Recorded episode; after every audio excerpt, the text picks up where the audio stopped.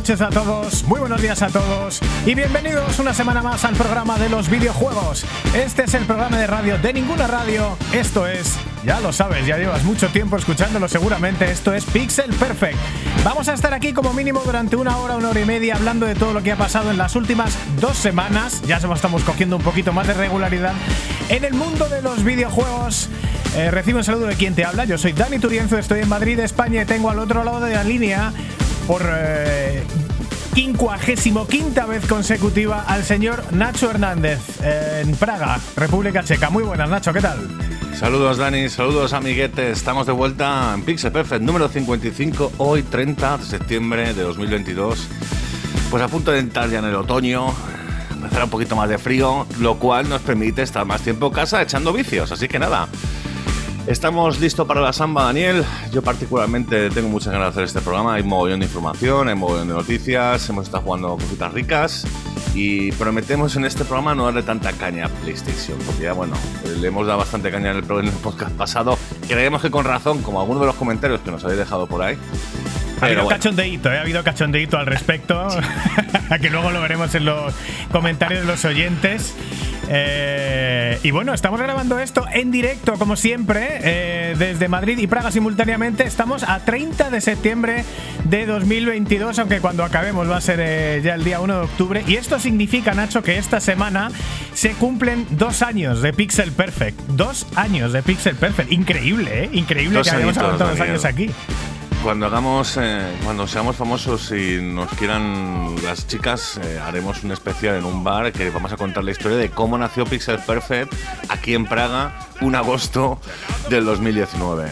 Así que buscándolo todo, dándolo todo, disfrutándolo todo. Sí, porque nació en Praga en agosto de 2019, pero también nació un poco en Madrid eh, a base de que a mí se me rompiera un disco duro. De que se me rompiera un disco duro revivió Pixel Perfect. Una cosa increíble, una cosa increíble.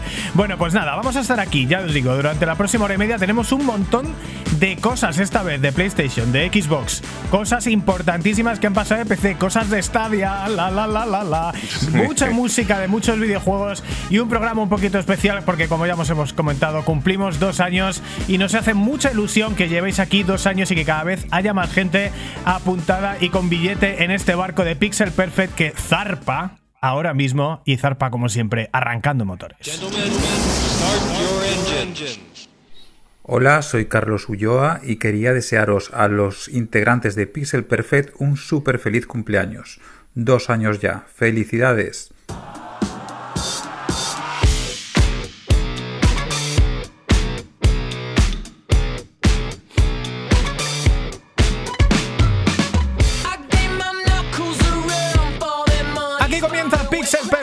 Comienza el programa de los videojuegos. Estamos ya con lo más fresco de la semana. Escuchamos como cada pixel a la banda sonora de FIFA 21, los grandes Royal Blood con Troubles Coming.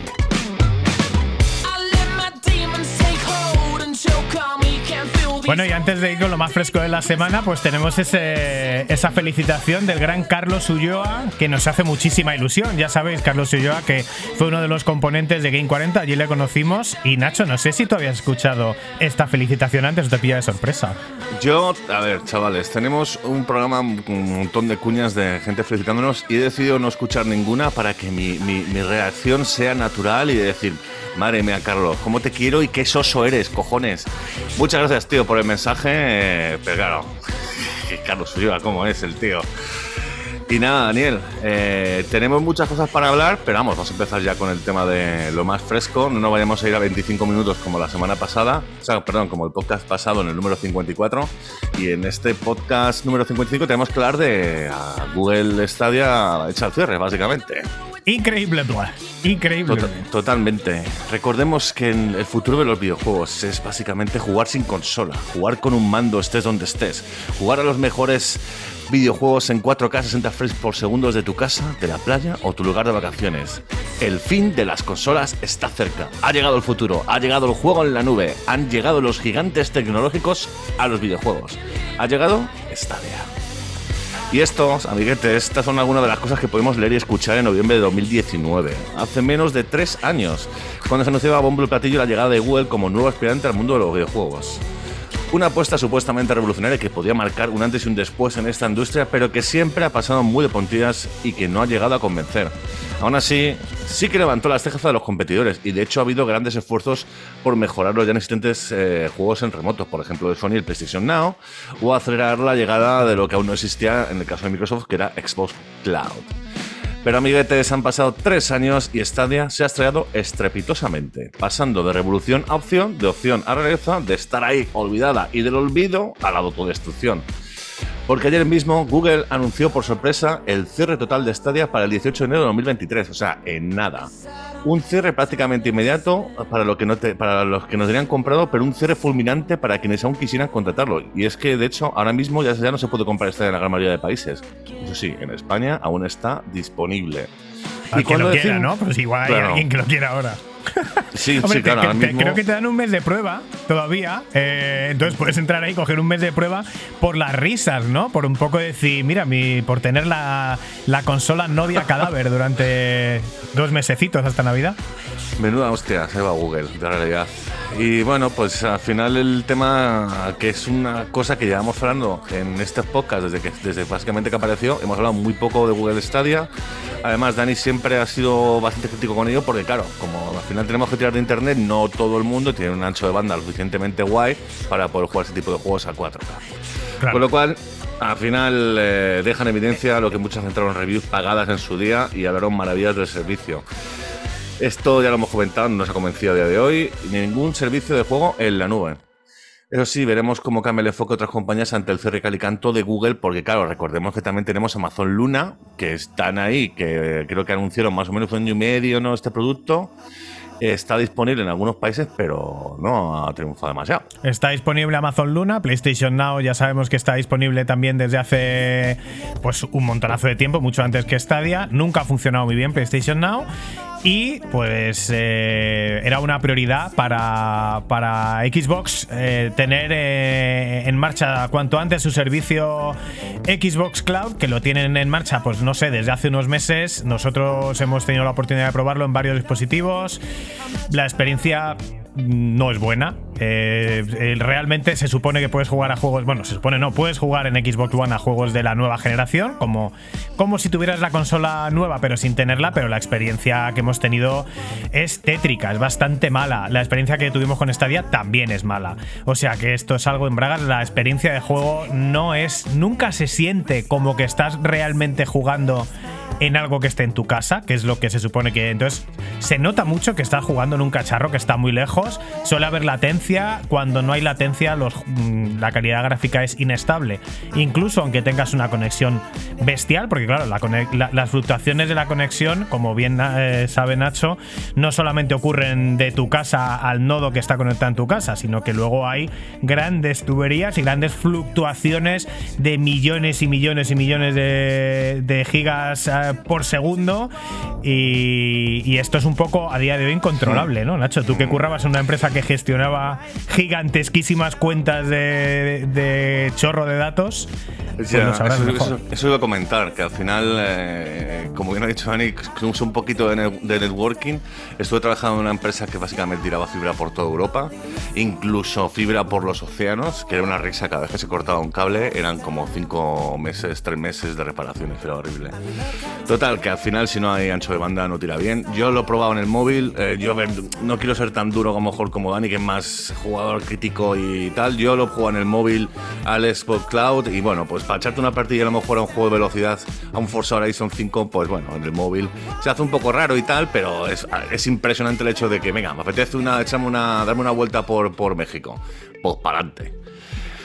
Pero bueno, al final la gente parece que ha decidido tirar por lo, clásico, tener hardware en casa, conectado a la televisión, cero latencia en ese sentido y bueno, pues eh, esto es lo que está pasando con Google y a ver qué pasa con Amazon. A ver qué pasa con Amazon y con, los y con, los demás servicios. También es verdad que a Google no le tiembla mucho el pulso, ¿eh? Es decir, Google ha abierto, no sé si ha abierto, no sé cuántos servicios ha abierto Google en general, son, no sé, miles y ha cerrado varios cientos y cuando ve que una cosa no le funciona no le tiembla el pulso. Ahora, eso sí, lo que es en la comunidad gamer, pues claro, entendemos a los amigos youtubers eh, que evidentemente tú tienes un canal mediano, te llega Google como patrocinador y te dice, oye, te pago por esta review si la haces positiva y bueno, pues aceptas la pasta. Lo que pasa es que ahora, pues claro, eh, para empezar, eh, en ningún momento ha sido justificable hacer una review positiva de Stadia y claro, ahora que lo cierran, pues has quedado con el culo al aire. Entonces, bueno, cada uno que haga lo que quiera, ¿no? Pero claro, la credibilidad queda un poco en entredicho. Y bueno, también hay que comentar que en lo, que ha informado Google del cierre, eh, van a devolver la pasta. Van a devolver la pasta porque se supone que el hardware que tú has pagado queda inutilizable. Y los juegos que. Y los juegos que ibas. que has comprado, que son de en teoría propiedad tuya, ya no existe la posibilidad porque no hay infraestructura para poder jugarlos. Entonces, oye, en ese sentido, te has comprado X juegos, te los has pasado y ahora te devuelven la pasta. Bueno, pues oye, ni tan mal. Gracias eh, Google por los servicios prestados, no cabe duda. Todo el tema de los servicios de suscripción, por supuesto, eh, pues eso también es normal, ¿no? Quiero decir, la suscripción expira, no existe, con lo cual no te cobran y como no te cobran, pues no recuperas nada.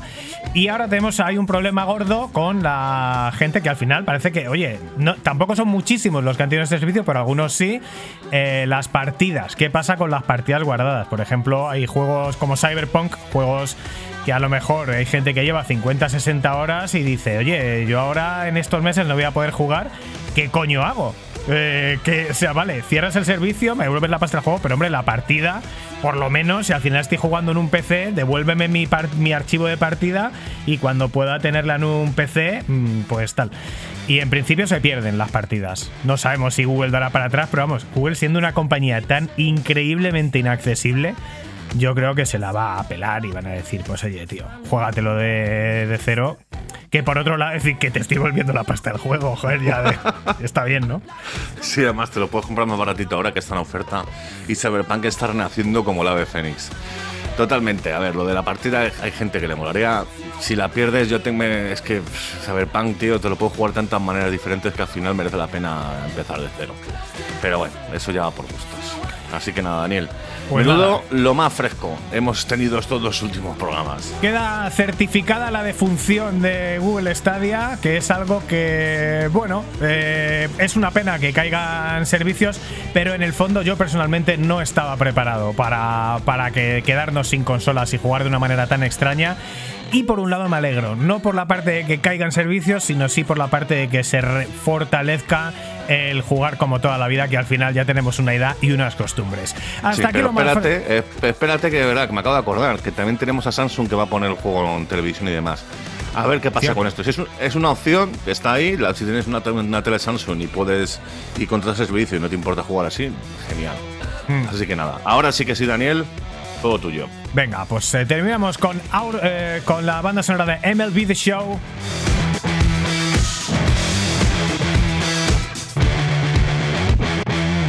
Y seguimos con Made in Japan.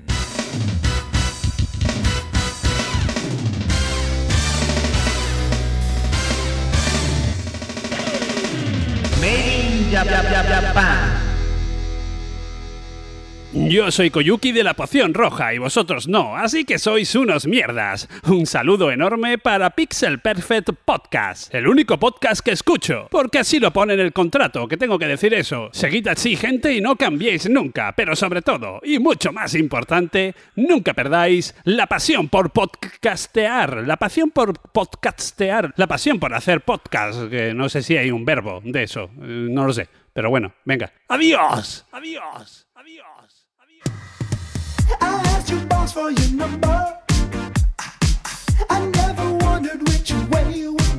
Seguimos en Pixel Perfect, estamos en Made in Japan con esas palabras inesperadas para Nacho, del gran Koyuki de la poción roja. Me parto el culo Koyuki, me parto el culo Dani y me parto el culo todo el mundo. Muy gracioso Koyuki, un brazote muy gordo, tío. De hecho, ha sacado un nuevo vídeo hoy. ¿Has dicho, ¿has dicho un azote muy gordo? No, un besote muy gordo, pero también un azote muy gordo en el culo ese que tienes. Que por cierto ha sacado vídeo hoy Koyuki de la poción roja, eh, hablando además de Stadia. De, me ha encantado además el titular que ha puesto el tío, llamándolo directamente pues eh, un tongo. ¿Cómo, lo ha puesto? Es que me ha partido la, la, la caja. Lo está buscando Nacho, ¿eh? Por sí, esto, sí, la por- mentira por- de Google. Dice estafia. Verá, lo han llamado estafia. Es que Koyuki ya lo puso ya lo puso verde en su día y además, según dice él, a, a él fue a uno de los que Google le ofreció una review pagada y él la rechazó porque se olía la tostada. Así que mira, acierto de Koyuki y muy bien, esa dignidad eh, rechazando pasta de Google, que es algo que no todo el mundo haría. Grandísimo, Koyuki. Muchas gracias, tío. Y amiguetes, seguimos en nuestro especial número 55, dos años Pixel Perfect, y estamos en la sección Made Japan, donde hablamos de las cositas que no tenemos y de las cositas que acaban de salir, como por ejemplo RTX 4000, que ha sido la presentación básicamente la semana pasada o hace dos semanas o algo así, ya no me acuerdo, Daniel, porque como tengo tanto trabajo, no sé dónde vivo. Eh, pues estamos Daniel. a 30 de septiembre, si no me equivoco. Yo creo pues no lo sé.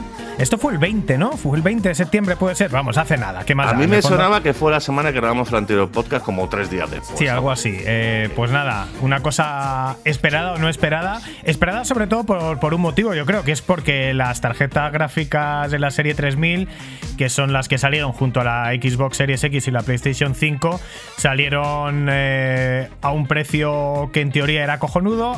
Han subido a lo loco y a lo mejor este podía ser un gran momento para que bajaran por fin de precio, ¿no? Ahora que ya no hay tantos problemas de stock y que sale una nueva generación, pues era un gran momento para que bajaran y también, por supuesto, una nueva generación de gráficas. Qué locura, ¿no? Cuando todavía no se han exprimido prácticamente nada, ni las nuevas consolas ni las últimas tarjetas gráficas de hace dos años.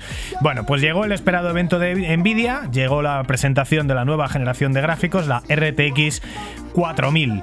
Como ya es costumbre, pues el jefazo de Nvidia, Jensen Huang, eh, se pone delante de las cámaras con su ah, con su chupa de cuero, este rollo también muy de muy muy americano, ¿no? En realidad, porque también Xbox y tal y Facebook y tal van todos muy muy casual, como que son tus colegas y luego pues los precios ahí están, ¿no?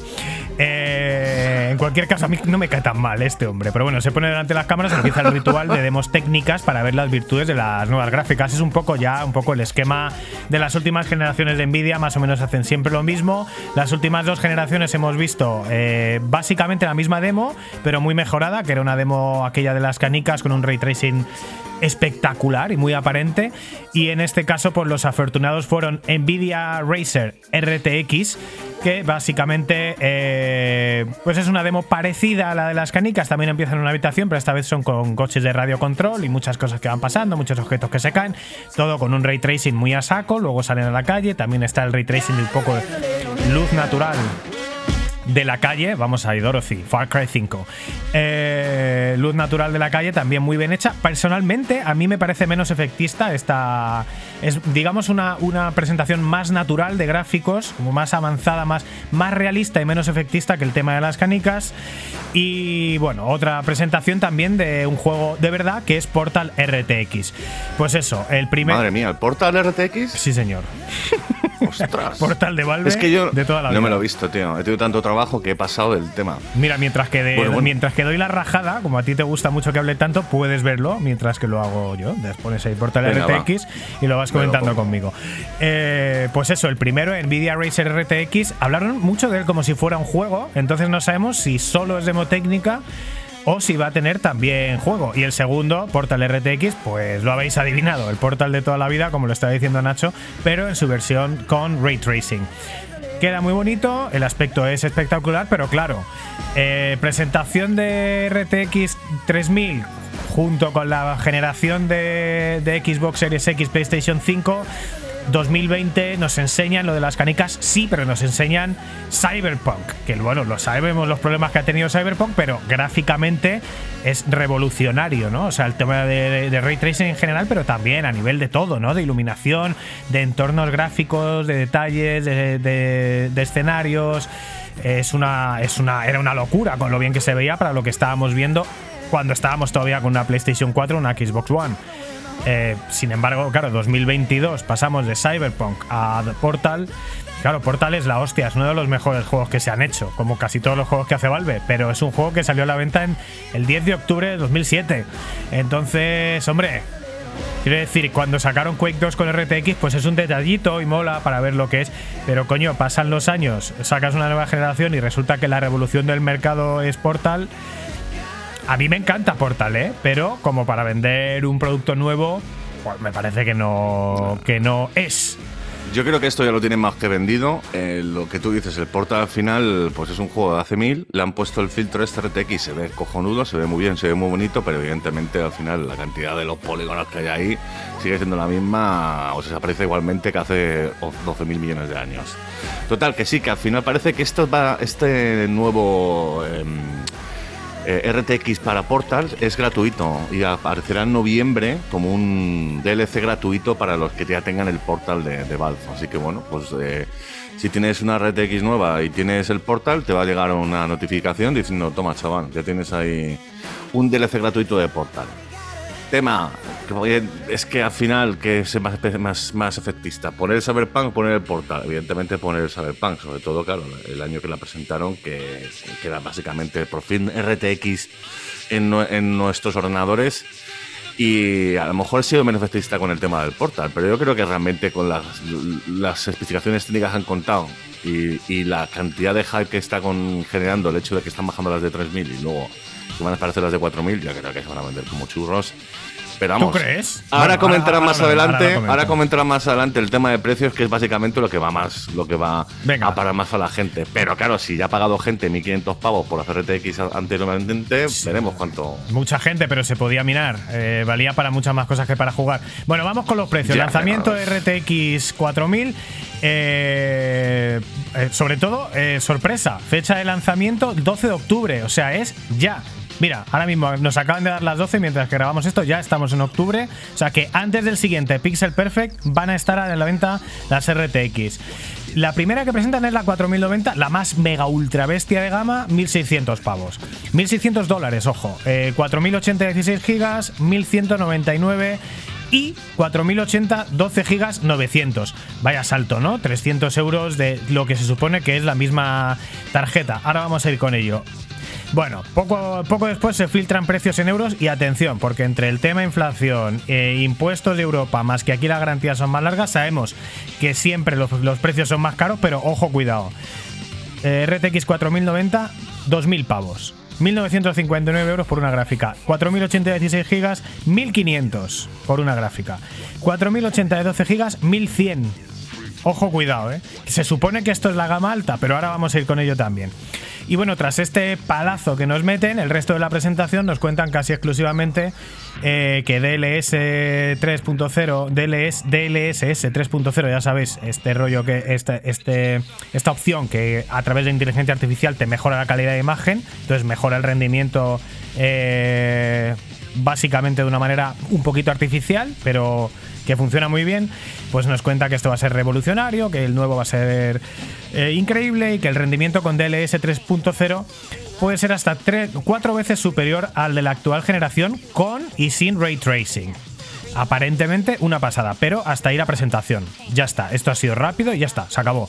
Menos de 20 minutos. Normalmente cuando Nvidia presenta sus gráficas es una presentación súper larga porque están, a ver, son los líderes indiscutibles del mercado.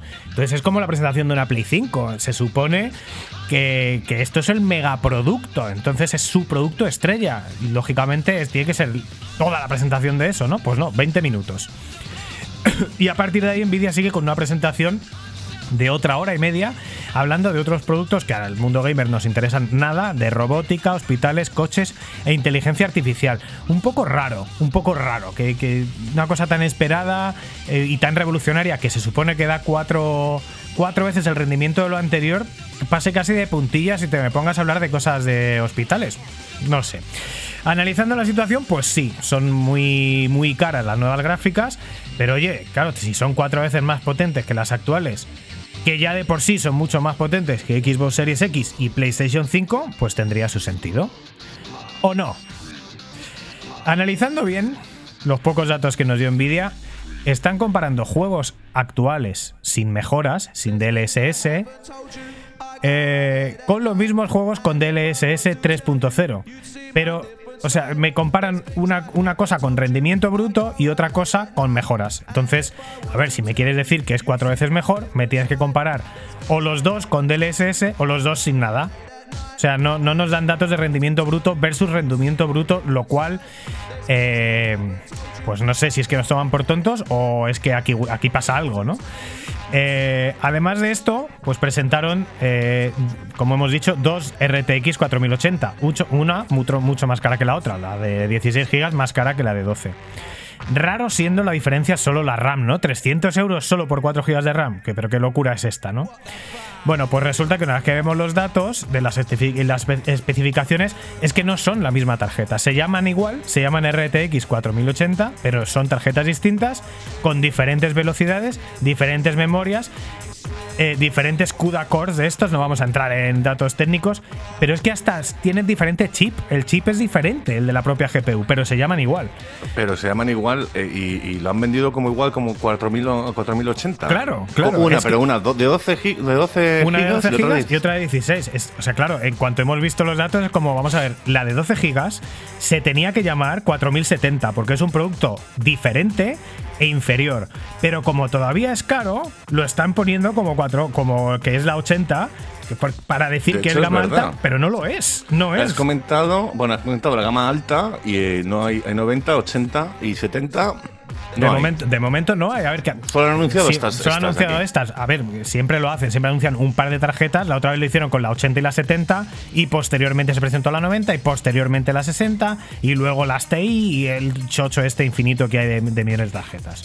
Que incluso antes era peor porque había las TI y las Super y su puta madre en bicicleta. Porque yo de verdad eh, quiero intentar ir rápido con esto porque sé que esto es un poco agobio, pero en fin, que es la tecnología punta.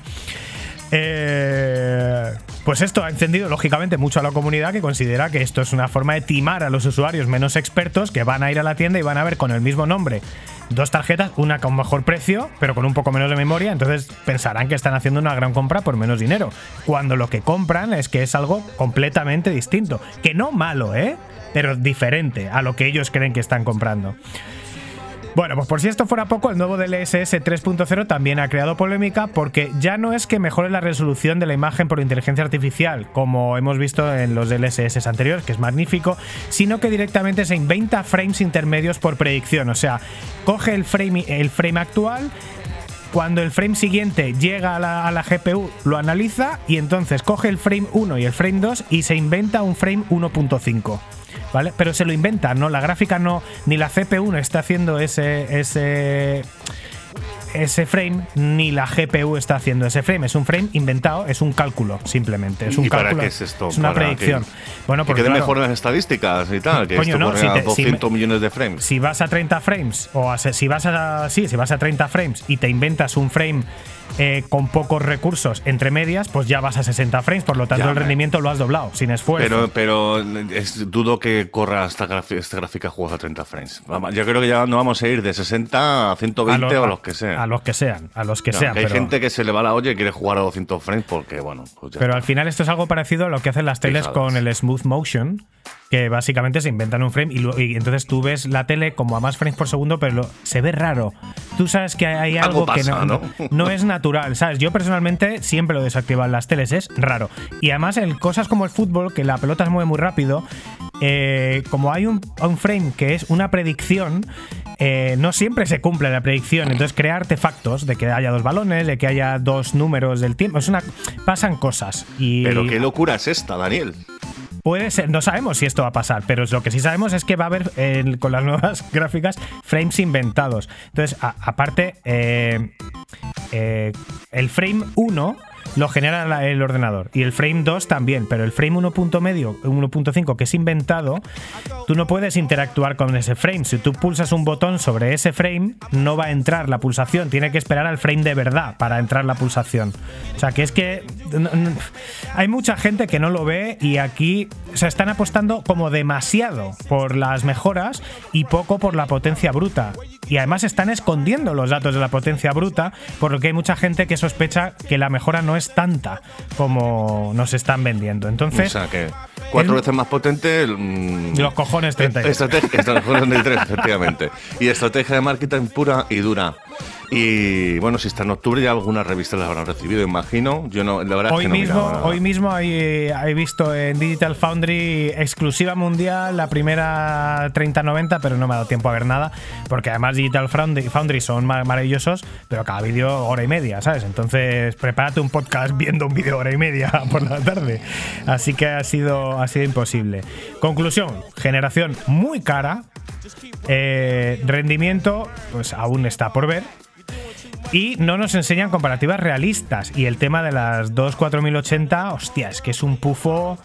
Es un pufo eso que no Qué mola nada. Porque yo no voy a caer ahí. Yo, yo ya sé, Nacho ya lo sabe. Y vos, todos los otros que lo estéis escuchando, más los que veis YouTube de ge- gente de hardware, lo sabéis. Pero si mi hermano, que no escucha este programa, es muy cabrón, siendo yo su hermano el que lo lleva, eh, o su hijo, o quien sea, va a comprarse una gráfica, puede caer en el error. Que no se va a llevar una, una mala gráfica, porque va a ser una gráfica de Nvidia brutal, una gráfica de más de mil pavos, imagínate, ¿no? Pero no se va a estar llevando lo que cree que se está llevando. Y eso es un problema. Eso es un problema y no nos gusta nada que esto esté pasando. Bueno, habrá, habrá que esperar. Evidentemente es una cosa que Nvidia vende. Y, y, bueno, pues, va a ser la, la, las tarjetas nada. Habrá que esperar un poquito las reviews que dice la gente que, ten- que tenga la tarjeta. Y, bueno, y al final irá evolucionando. Recordemos que al final salió salieron las tarjetas hace que dos, tres años. Las, la serie 3000. Hace dos, no llega. Dos años, ¿no? No llega, y sí, dos justos. tenemos otra generación ahora que, bueno, que ya si es necesario o no es necesario, para vosotros, dejadlo en los, en los comentarios de iVoox o en Twitter, arroba Pixel Podcast. Pero tú qué opinas, Nacho? Que lo Para quieren- mí, ellos quieren ahora- saber tu opinión. Para mí, mi opinión es que ya tengo la 3080, me da bastante igual que saquen ahora mismo otra. Yo creo que voy a tener tarjetón para 5 años.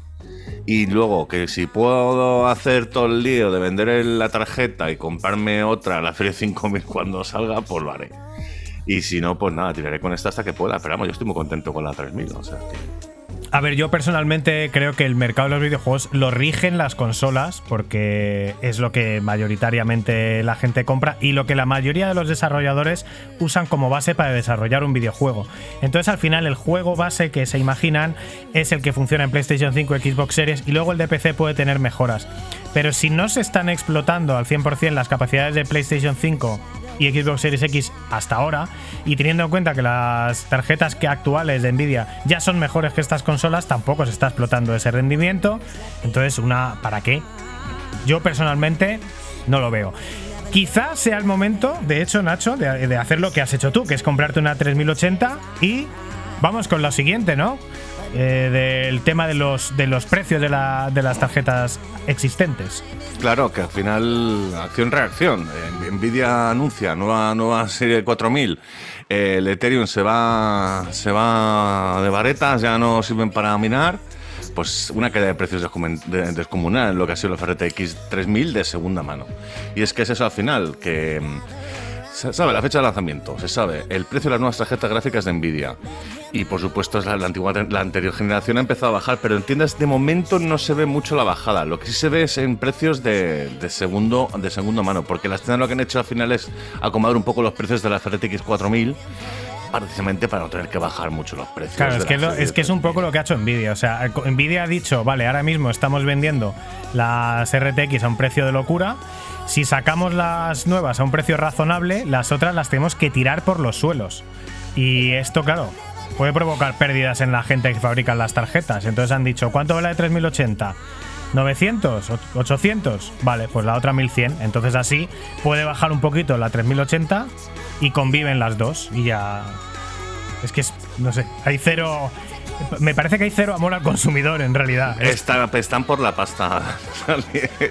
Evidentemente van a intentar sacarnos todo lo que puedan. Y bueno, mientras siga siendo así y ha, ha habido gente que, la, o gente que las compre de primera mano nada más salir, pues seguirán trabajando en nuevas tarjetas y al final pues es un poco el ciclo, el ciclo de la vida continúa. Unos tirando toda la vida de segunda generación de tarjetas gráficas y hay gente que pues tiene la capacidad de gastarse 1.500 pavos en una tarjeta gráfica nueva directamente sacada de, ¿sabes? De la, de la fábrica y nue- fresquísima, pues lo hacen al final. ¿Qué podemos hacer, Daniel? ¿Qué podemos hacer? Total, que en el mercado de segunda mano la cosa está, es diferente. Y además, de hecho, ya anunciamos en el Pixel Perfect 53 eh, lo que he repetido antes, que es lo de minado de Ethereum se ha ido de varetas, ya es historia. Y esto ha llenado el mercado de segunda mano de tarjetas a precios por fin muy asequibles. Estamos hablando de una, una RTX 1080 por menos de 100 pavos. Eh, creemos que, o sea, ante la pregunta de si es el momento de comprarse una tarjeta RTX de segunda mano, mmm, ¿comprarías una tarjeta de nueva generación?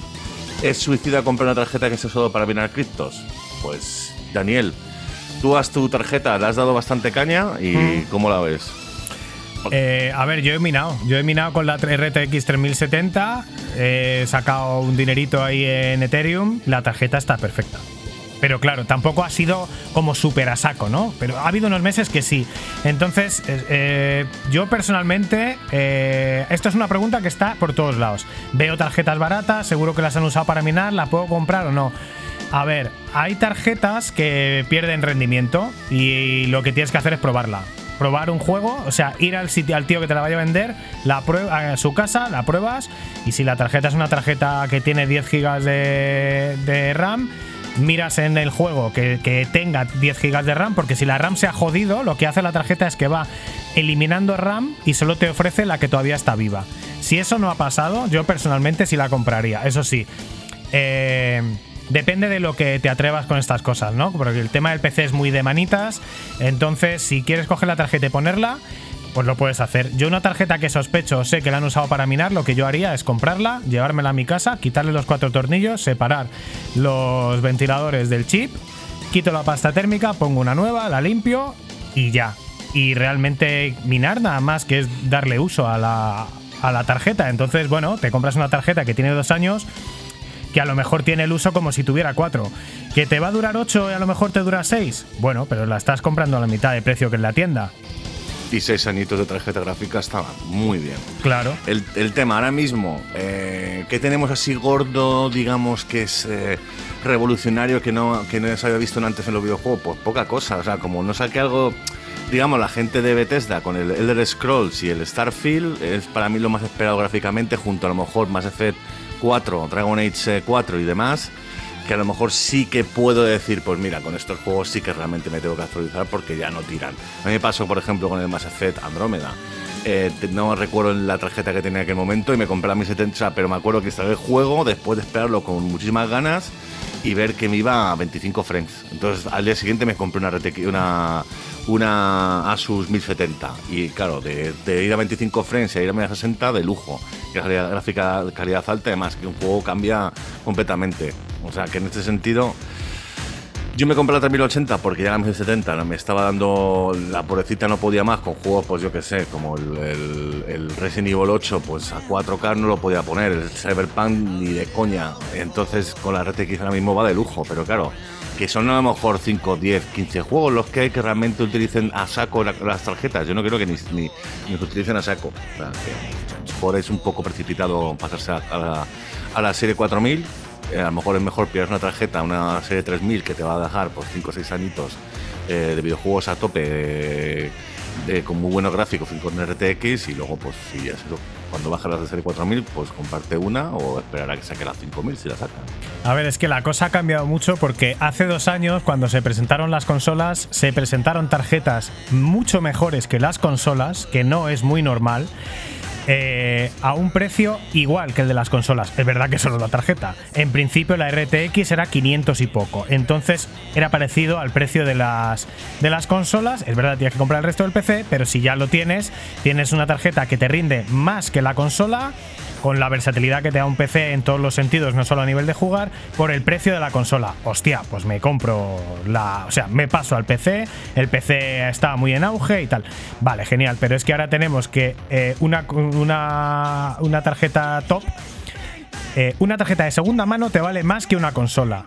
Eh, bien, vamos bien. Las tarjetas nuevas, la, la, más guay, vale cuatro veces como una consola. Entonces, eh, todo el mundo hemos puesto verde a Sony, no nos gusta nada que ni, ni, vemos la justificación realista de que suban el precio a, la PlayStation, pero a mí me parece que Nvidia les está haciendo el marketing.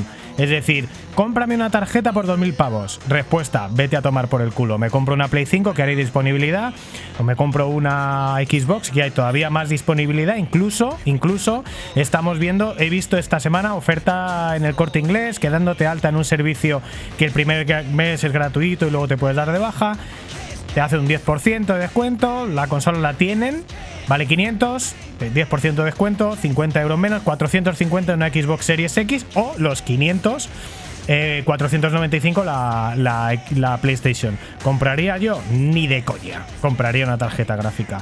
Ni de coña. Salvo que si quiero jugar a consola y PC y la, tarjeta que tengo es del Pleistoceno, lo haría.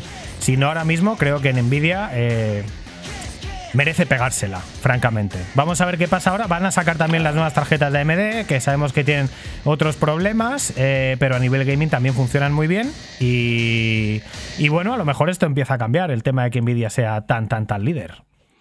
A ver, respecto a que las consolas se van más adelantadas que el PC, eh, eso en los años 80, macho. Y a partir de que sacaron las tarjetas gráficas 3D, eh, las Voodoo, las TNTs y demás, la cosa cambió. yo me refería a una, una que, sacaron tarjetas muy superiores a las consolas por el mismo precio que las consolas. Porque sí, las, las tarjetas sí eran superiores a las consolas, pero valían el doble o más. O sea, ya la. quiero decir. Pero el jugador de PC y el jugador consolero, eh, a ver, yo soy una mezcla. Yo he jugado en consola, he jugado en PC, pero hay mucho jugador que juega solamente en PC y está dispuesto a gastarse eh, 2.000 pavos en un PC, cuando le cuesta la tarjeta 800 euros y la, la, CPU 400 pavos, la, la, motherboard, la placa base, por lo mismo, ¿sabes? Entonces, que, que, no, que tú no lo veas a lo mejor de esa manera o que otras personas no lo vean, bueno, es una, es una opción para pensar. Prefieren jugar con consola más barato, calidad-precio, genial. Pero hay mucha peña que está completamente zumbada y prefiere jugar en PC, gastas un pastón y tenerlo todo ultra, ultra, ultra Hit Combo. En fin, muchísimo de hardware. Vamos a ver qué pasa con todo esto. Eh, yo me siento ya un poco culpable incluso, ¿eh? Me siento que os hemos dado la brasa con tema hardware, que además es una cosa que normalmente nos gusta. Nos, nos, nos decís que os gusta mucho más que hablemos de juegos, pero bueno, esta es la actualidad más rabiosa de la semana, no la podemos pasar por alto. y tampoco nos queremos enredar mucho más. Así que hasta aquí, eh, Made in Japan. Y os recuerda, Lucy, dónde nos podéis encontrar. Síguenos en Twitter, arroba el Pixel Podcast.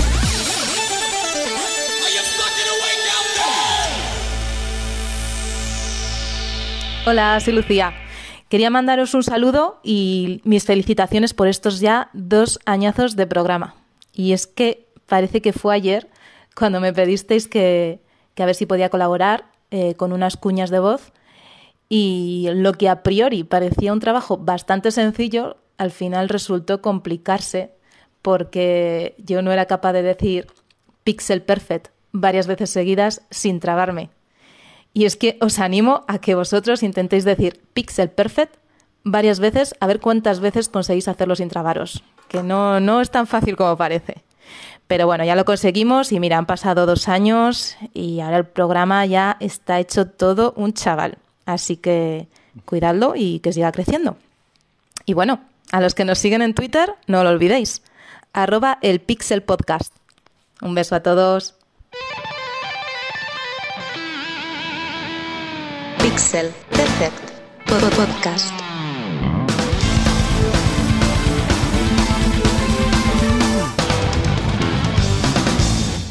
Acabo de tener una erección, madre mía del amor hermoso. Lucía, qué vozarrón, qué maravilla. Qué preciosidad de voz, cómo me ha gustado. Sí, sí, además se lo he dicho, digo, joder, me encanta, tienes una voz de radio, tienes que hacer esto y tal, no sé qué, y ala, qué pelota eres, no me lo creo y tal. Pero tía, si es que es increíble. Es que da igual lo que digas. Los audios de, de, Lucy, da igual lo que digas. Por favor, habla sin Te ha llegado una multa, 60 euros, eh, por favor, llame a tal. Uf, otra elección.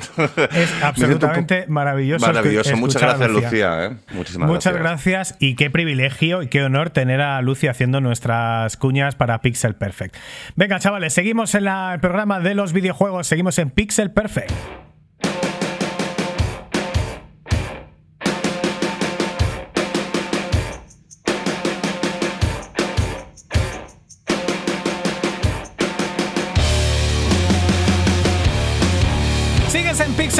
Sigues en el programa de los videojuegos, el programa de la música de los videojuegos, el programa del rock and roll. Estos son, como no, en el segundo aniversario de Pixel Perfect, uno de los grupos que más hemos puesto aquí, Royal Blood, con eh, Out of the Black en la banda sonora de Forza Horizon 2. Fuck yeah.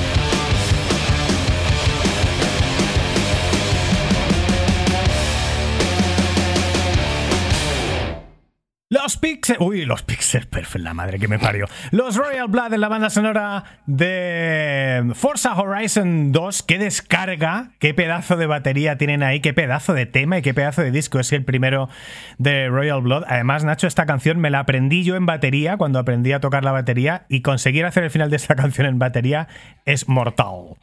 Seguramente sí, porque vamos, yo probé a hacer batería una vez que estabas tú probando, cuando tenías este medio grupo que tenías y era más complicado. Yo no, vamos, no, no tengo la facultad de tocar cuatro veces, cuatro movidas a la vez, macho. Los pies, las manos, ¿esto qué es? Vamos ya con las noticias, vamos a seguir con Pixel Perfect. Pixel Perfect. Hola, buenas noches. Eh, soy Nacho Cañas, me recordaréis de apariciones fugaces en el Pixel Perfect durante los últimos dos años, siempre criticado por el oído finísimo de Dani, que tiene una excelencia absoluta con el audio y que solo quiere lo mejor para vosotros. Pues he sido tachado de, de ser despreciable por tener un micro barato. Pero bueno, lo que sea por vosotros, cambiaré de micro, volveré más. Y si seguís escuchando a este tipo de gentuza, pues seguirá otros dos años. Imaginaos cumplir cinco años un especial en directo en un bar de Madrid. Podría ser posible si vosotros lo queréis. Y bueno, yo a ese sí me apuntaría. Así que nada, a todos a escuchar el Pixel Perfect mucho más y que estos dos años se conviertan en otros dos.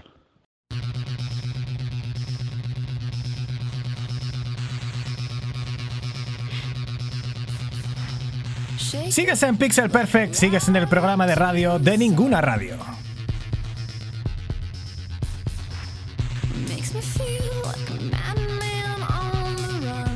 Escuchamos, escuchamos a los Yeah Yeah Yesh. Zero, esta es la banda sonora de uh, Tony Hawk Ride que ya escuchamos también la semana pasada y que es, la verdad que maravillosa. 2009, juegazo. Sí, ¿eh? temazo, temazo, pero hay que hablar del mensaje de Nacho Cañas, que ha sido cojonudo también. Nachete, con tocayo, un abrazote muy gordo. Efectivamente, Dani tiene el oído muy fino, pero te lo, te lo ha dicho él y te lo he dicho yo.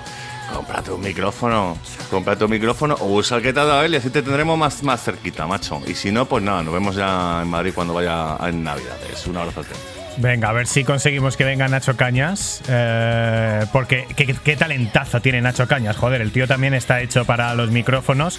Lo que pasa es que luego le pesa, ¿eh? Le pesa al cabrón, le pesa la espera. Es que tardáis mucho en hacer las pruebas. Es que, venga, dale ya. Es que me tengo que ir, es muy tarde.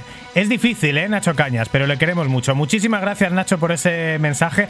Eh, Nacho, Nacho Hernández, ¿qué, ta- qué- qué tal, qué tal eh, te está yendo lo de no haber escuchado los mensajes antes? Genial, lo estoy disfrutando, tío. Lo estoy disfrutando mucho porque además eh, quería efectivamente esto, ¿no? La naturalidad de responder a, a un mensaje que sé que ha llegado hace a lo mejor una semana o cinco días y que es tardado en esperar a escucharlo precisamente para poder comentarlo ahora. Como Así un, que nada. como un marqués, ¿eh? A mí que me preparen la cena y me la pongan Sí, ya tío, bien ¿eh? servida. Te, te la has currado mucho, además eh, has dado mucho el coñazo a la gente. Tenemos muchísima gente que ha sido casi, pues eso, amenazada de muerte por Dani para que mandasen el audio en las narices. Y lo estáis escuchando en el podcast de hoy, en el Pixel número 55, hoy ya 1 de octubre de 2022.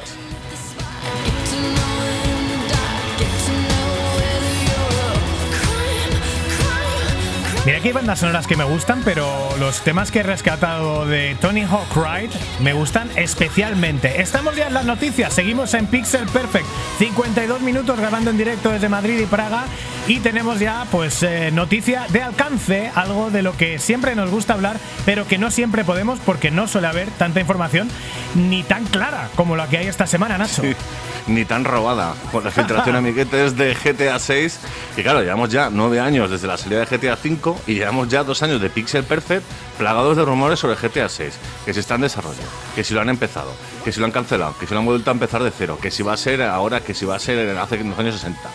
Últimamente ya había habido filtraciones sobre los protagonistas. En teoría, un juego protagonizado por una pareja de ladrones, una chica hispana como protagonista y el estilo Bonnie and Clyde. Y el escenario volvería a ser uno de los clásicos de la saga, Vice City. Pero bueno, al final estas semanitas ha habido cositas nuevas y estos eran solo rumores hasta que nos hemos levantado una mañana con una filtración masiva del contenido en desarrollo de GTA 6 con sus gráficos y movimientos, con personajes. Un juego, evidentemente, porque eh, aunque lleven un cojón de años haciéndolo, está todavía en desarrollo y está bastante vacío, pero tiene buena pinta, la verdad, aunque, está, aunque siga siendo en desarrollo. Y que básicamente confirma los rumores tanto de los personajes como de la localización. Por supuesto, muchísimos mejores eh, gráficos y pinta muy actualizada. Pero eso sí, un revuelo al canto por la filtración que pocas horas después se confirmó como verídica por parte de Take-Two Interactive. Menuda Bueno, movida, bueno, ¿eh? bueno, Menuda movida lo que ha pasado con lo del GTA. Ha sido, luego lo haremos un poquito más adelante con las reacciones, no solamente de la gente en Twitter, sino también de los desarrolladores, que ha sido, ha sido muy chulo.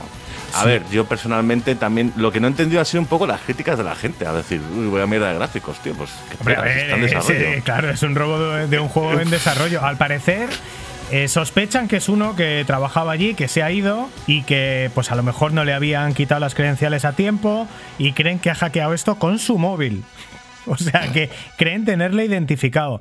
Eh, en principio, cuando han salido las noticias, han salido con dos cojones, ¿eh? Con toda, con toda la información, con los vídeos, claro. Los vídeos estaban públicos. Eh, pero bueno, en las primeras, pues no sé, 24 48 horas, eh, Take Two lo que hizo, pues eso, fue reconocer que efectivamente eso es GTA 6. O sea que ahora ya sí sabemos 100% que hay GTA 6, sí sabemos que está en desarrollo, conocemos, como ha comentado Nacho, eh, un poco los personajes, sabemos que va a ser en Vice City, oye, es mucha información y algo vemos de los gráficos y tal. Pero, pero bueno, claro, lógicamente Take Two luego ha, ha pedido a las plataformas que bajen los vídeos. Los vídeos ya no están en ningún lado. Bueno, estarán por WhatsApp o tal, pero lo que es en las redes sociales, en YouTube, Twitter y tal, no están. Así que, bueno, eh, hombre, la verdad que para mí, pese a estar en una fase inicial de desarrollo, para mí ya es un soplo de aire fresco, ¿eh? Que digo, hostia, un, un GTA con gráficos nuevos, ya, es que ya, ya, ¿no? Es Yo que, creo son, que ya. es que son casi 10 años. Claro, es que básicamente con el juego. Es que han pasado mucho tiempo. Pero claro, también estamos llegando a un momento en el desarrollo del videojuego que cada vez cuesta más dinero. Cada vez necesitan más gente para poder eh, realizarlos. Un juego del tamaño del GTA tiene que tener gente detrás. Vamos ya. Muchísima gente. Pero vamos, lo de la peña está. Los haters esto, poniendo para ir al juego cuando está en desarrollo un poquito de por favor. toma. Pues, hombre, a mí, yo, fíjate que el miedo que me da de, de GTA V, de ningún caso van a ser los gráficos, ni las mecánicas, sé que van a ser cojonudas, sino GTA el, 6. el- ser GTA 6, sino el tema narrativo, porque yo creo que. Bueno, los GTA han estado todos bien, ¿no? Todos, hasta el 4. Sí, Ah, pero sí, el sí. 5 es increíble. O sea, el nivel, el, lo que es el modo historia, el nivel narrativo que tiene, el argumento del juego y lo cafre que es y lo salvaje que es, lo bruto que es. Eso en la sociedad actual, sobre todo en cómo se producen las cosas y las películas en estos momentos en Estados Unidos, eh, es impensable que el juego sea tan bruto. Y también es muy difícil que narrativamente el juego mejore. Bueno, pero es Rockstar, es Rockstar, porque hemos visto también un Red Dead Redemption 2 excepcional a nivel narrativo y es de los pocos que sobreviven, ¿no? A nivel narrativo, porque ahora mismo realmente el que, los que nos están dando sorpresas en cómo se cuentan la historia, las historias y, qué historias nuevas se cuentan son más los indies que los triple SAS. Si vemos otros juegos, pues en fin, por ejemplo, todos los de Electronic o los de Ubisoft, pues ya estamos muy acostumbrados a refritos y cosas muy buenas técnicamente, pero que igual aportan no tanto como nos gustaría. Vamos ya, por ejemplo, Assassin's Creed, otra Assassin's más, otra misma, la misma historia. Claro. Yo ya estoy aburrido. Y lo del Far Cry, yo sé que le quiere mucho, tío, pero bueno, yo. Cada vez que pongo en un Far Cry es que me acuerdo del 1 y me acuerdo del 2. Entonces. Va por gustos al final. Va por. Si alguna cosa te gusta mucho y la vuelves a jugar con gráficos diferentes, una historia diferente y tal, te tiene que molar, sí. Lo que pasa es que, bueno, a mí, a mí lo de repetir el mismo desarrollo todo el rato me aburre. Pero bueno, seguimos en noticias, Daniel. Seguimos en noticias, vamos con otra cosita también del, del tema de Rockstar, pero antes tengo aquí un mensaje de Dani Grande. Uf, pues a ver qué voy a decir yo de Pixel Perfect. La verdad es que han sido dos años para mí súper, súper, súper importantes. Porque por un lado he recuperado una amistad que tenía con, con vosotros, que había quedado aparcada, pero que ya sé, si nos ponemos a contar, son más de 20 años. Y por otro lado, pues poder compartir con amigos una afición como son los videojuegos y poder volver también un poco a, vamos a decir, la radio o el audio, que siempre me ha encantado, pues hace que la verdad sean, cada vez que me invitáis, unas noches eh, súper divertidas. Me encanta participar con vosotros y que os deseo que sigáis siendo igual de majos que hasta ahora, con todo el éxito que os merecéis y que sigamos hablando de esto y de cualquier otro tipo de cosas, ya sea vía radio o en persona, durante mucho tiempo. Enhorabuena por este aniversario.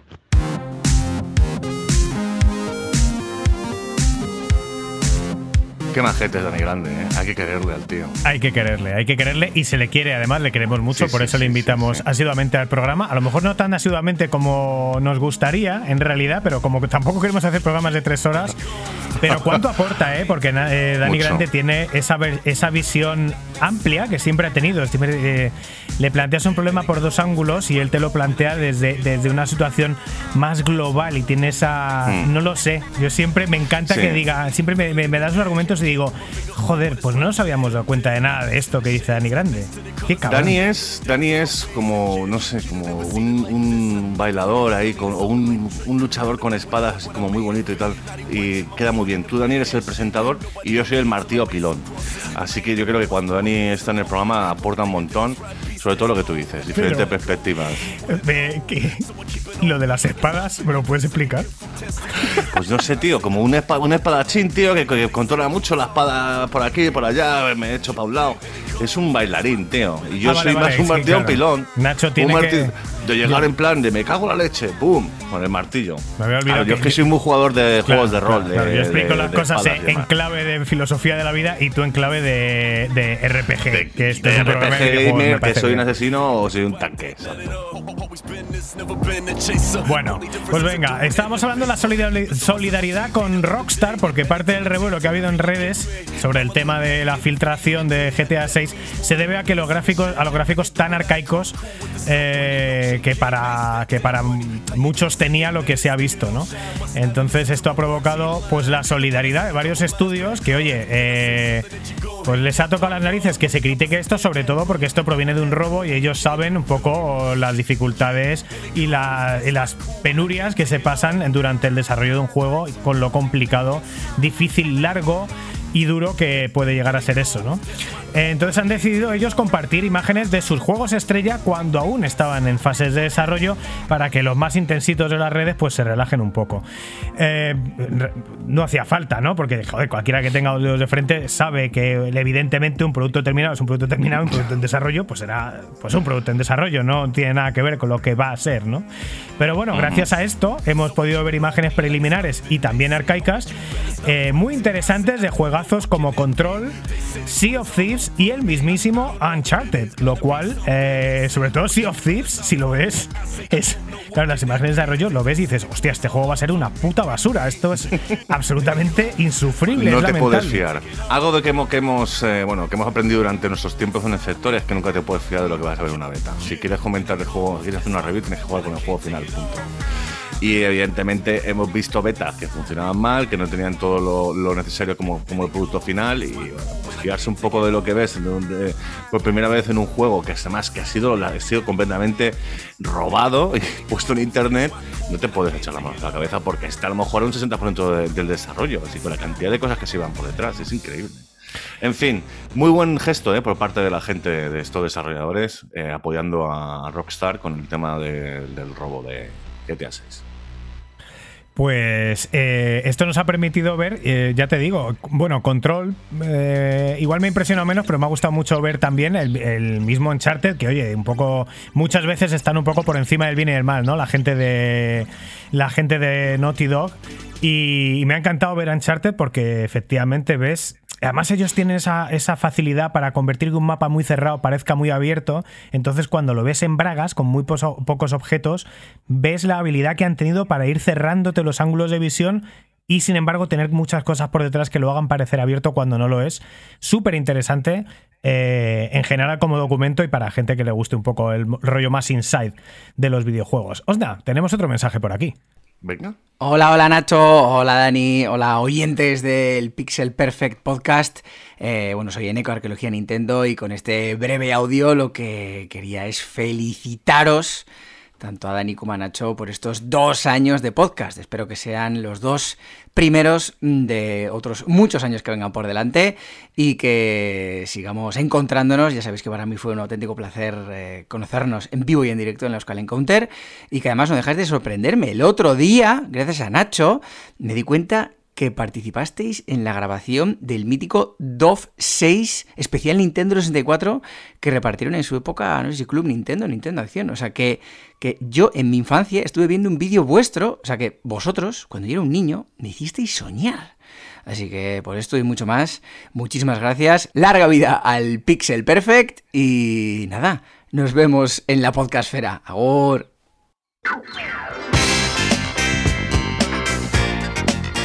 Es que riasco. Joder, Eneco, muchas gracias, tío. Madre mía, me emociona un poco con lo que ha dicho el Drop 6. Es que es que muy bonito, ¿eh? Como, como, ¿Qué capacidad comunicadora tiene Eneco para hacerlo todo didáctico y cariñoso a la vez? Eh, tiene, mm. tiene un gancho único el tío y por eso se merece todo el éxito que tiene, que siempre recomendamos Arqueología Nintendo. Muchísimas gracias por esa felicitación y por ese recuerdo que nos mandas en Eco.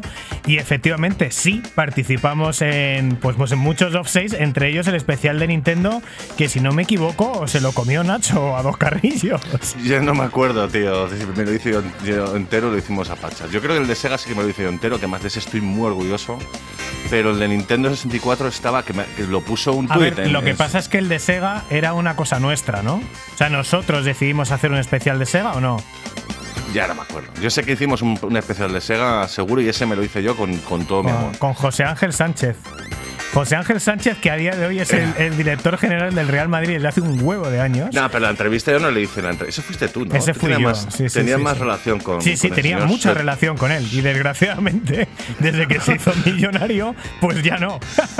con lo cual aquí estamos, en un podcast eh, sin, sin ingresos y él, director general de Real Madrid. Así son las cosas. La vida pone a cada uno en su sitio. Volviendo, sin embargo, a cuando al éxito de- del especial de Nintendo 64, sí, era, eso lo hicimos nosotros, efectivamente. Pero bueno, al final eso casi lo hizo Nintendo, ¿no? Porque al final, eh, eh, quiero decir que no era un programa normal, sino que era un especial que regaló Nintendo con alguna revista, pagado por ellos, y donde decíamos pues lo que un poco ellos querían. Que en general, pues. Bueno, eh, yo no recuerdo haber recibido ninguna presión respecto al guion. Lo que sí, nos dieron oh, fueron por los supuesto juegos. que sí. ¿Cómo se llamaba? Nico, Nico de Nintendo. Joder, estaba ahí todo Ah, el Nico, que crack. Sí, sí, sí. Sí, pero eso era muy majete, pero bla bla bla bla bla bla y luego lo que me sale de los cojones, Nico. No me cuentes Hombre, tu vida. lo que me sale de los Eso cojones luego de de- copas, tío, se lo decía yo, macho.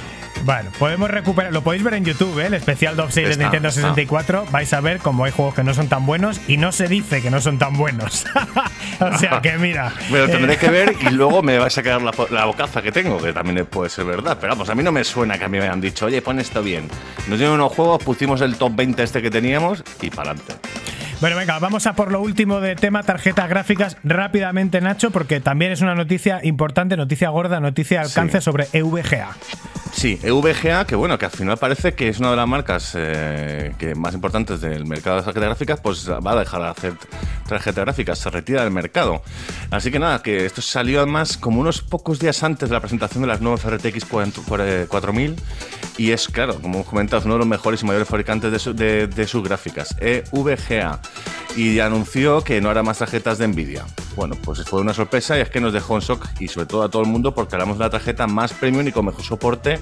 Esto sí que es cierto y mucha gente se lamentaba de ello, que tienen un customer care, una atención al cliente maravillosa y luego también, aparte de las tarjetas propiamente eh, dichas, tiene una durabilidad increíble y esto durante 22 años.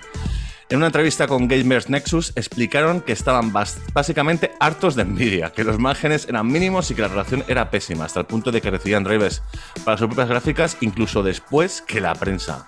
Esto Es acojonante. Esto El es dato, acojonante. el dato, yo cuando oí esto, o sea, la relación al parecer era muy mala en general, porque lleva años degradándose. Hay que recordar que eh, hace no tantos años, eh, vamos a ver, Nvidia hacía el chip. Y eh, no hacía las tarjetas, las tarjetas las hacían otros fabricantes. Ahora ya Nvidia sí hace su tarjeta, que es la Founders Editions, y eh, pone muchas restricciones a todos los demás fabricantes. Tienen que hacer una tarjeta casi igual. La mejoran en cuanto a refrigeración, un poco de overclocking, pero la mejoran nada. Pero es que hace no tantos años eh, las tarjetas que hacían los fabricantes eran súper locas. O sea, el chip era de Nvidia y todo lo demás de la tarjeta ellos hacían lo que les daba la gana. Entonces Nvidia ha ido cortando, cortando, cortando, cortando, cortando, hasta que ha llegado un punto pues que se les ha caído uno de los fabricantes o el fabricante estrella de sus propias tarjetas. Bueno, yo soy más de Asus en ese sentido, pero vamos, sí. VGA a parla mamarla. Así que nada, que Nvidia está sacando ahora su propia versión, como bien ha dicho Dani, y la versión Funders, pues eso, que al final muchos se temen que las gráficas de fabricantes externos estén en extinción. Pero vamos, lo que decías de locuras de tiempos pasados, lo que yo me acuerdo es lo del tema de la tarjeta esta dual o la Sí. SLI. La SLI, sí, que se ponían dos tarjetas juntas por un vez. cable y Sí, sí, se suponía que eso te daba un rendimiento muy superior, pero luego había unos problemones Nah, increíbles. 25% al final no tiraba tanto la pobre. No, y no luego, tiraba tanto y luego había problemas de drivers, de que se estaban cargando dos veces la misma cosa y se superponía, entonces se quedaba cuajado, había tirones, había de todo. Pero bueno, había, a ver, para la gente del tema PC, que había hay gente súper metida, hubo un momento que había, hubo gráficas con dos chips a la vez en la misma gráfica, locura total. Entonces hacían un poco a ver, tenían una máquina de hacer juguetes estas empresas y ahora ya es Nvidia dice y ya está. Y ya el tema de que no te manden el driver de una tarjeta que has hecho tú y que se la manden a la prensa antes que a ti es como, pero vamos a ver, pero esto qué es, qué locura, Pero ¿no? qué clase de trato, ¿no? Al final, un poco a, a un, a, a una empresa que te está ayudando también a ganar pasta. Pero bueno, al final eh, prometemos que este. eh, no creo que hablaremos mucho más de hardware durante los próximos podcasts, porque básicamente se ha presentado la 4000. Ahora hemos hablado de las nuevas de Intel, a ver qué hace AMD y poco más. Así que os dejamos de dar el coñazo con las gráficas. Os Continuamos dejamos en de, noticias. de dar el coñazo con las gráficas, que lo estamos dando bastante. Y ojo, que la semana pasada fue el momento de poner a caldo a, a- a Sony. Mira que nosotros hemos sido muy poco tóxicos estos años, pero este, Sí, pues, medio accidentalmente le están cayendo palitos a Nvidia. Bueno, Pero de vez también en cuando, no lo- pues, Que no lo damos nosotros, es que al final la información está ahí. Quiere decir, es Nvidia la que ha sacado Nvidia, eh, tarjetas que se confunden entre sí por el nombre y es Nvidia quien ha tenido estos problemas con. Que es que no nos gusta dar noticias de mierda, pero cuando las hay, pues oye, pues hay que darlas. Pues además son, Un tienen, poquito de salseo nunca viene mal. tienen mucha relevancia. Venga, tenemos un telemensaje. Muy buenos días, tardes, noches a todos, niños y niñas, ancianos y ancianas, perros, gatos y demás. Yo quiero felicitaros por varios motivos. El primero es por vuestro aniversario. Es muy complicado mantenerse en el mundo del podcast porque esto requiere disciplina y compromiso. Y por ello también os quiero felicitar. El segundo motivo es que, aunque desde el principio del podcast la calidad ha sido una de las características predominantes, esta no ha hecho sino aumentar, y seguramente es por lo que decía antes del compromiso. Compromiso con la calidad y con vuestro estilo. El tercero es porque transmitís muy buen rollo en cada capítulo. Y sé que esto a veces no es sencillo, y es que el hecho de que estéis tan separados físicamente a la hora de grabarlo hace una tarea complicada. Pero creedme que para el oyente es como si estuvierais hombro con hombro en cada una de las grabaciones. Y por último, en cuarto motivo, es que sois unos jodidos profesionales. Y lo sabéis, porque os esforzáis y porque le ponéis mucho cariño a cada programa que hacéis. Y el estar eh, siempre a favor de obras se nota, y se nota mucho. Y nosotros lo agradecemos, de verdad. Y yo que además, en lo particular, soy fan absoluto de la franquicia Pixel Perfect, lo agradezco y lo recomiendo a la gente que conozco en el mundillo con mucho orgullo. He tenido la suerte enorme de poder liaros para un evento para poder disfrutar de un Pixel Perfect en directo. Y para mí fue un logro cumplido del que me siento profundamente orgulloso, así como de haberos sentado frente a las cámaras a vosotros, al fenomenal Juanras y al enorme Neko. De verdad que me hicisteis muy feliz. Por último, solo quiero que quede constancia de que, en mi opinión, que nadie ha pedido, lo más valioso de Pixel Perfect es vuestra calidad humana. Ha sido un placer enorme el haberos conocido en persona y haber podido trabajar con vosotros, tanto en la Euskal como en el programa al que me invitasteis. Lujazo, de verdad. Os deseo todos los éxitos posibles. Y os deseo que sigáis haciendo lo que os gusta, como a vosotros os gusta. Muchas gracias, de verdad, por haber generado este vínculo tan especial. Y como dice una canción de una banda que me flipa, es Dadilla Aria Eten, que significa que no se rompa el hilo que nos une.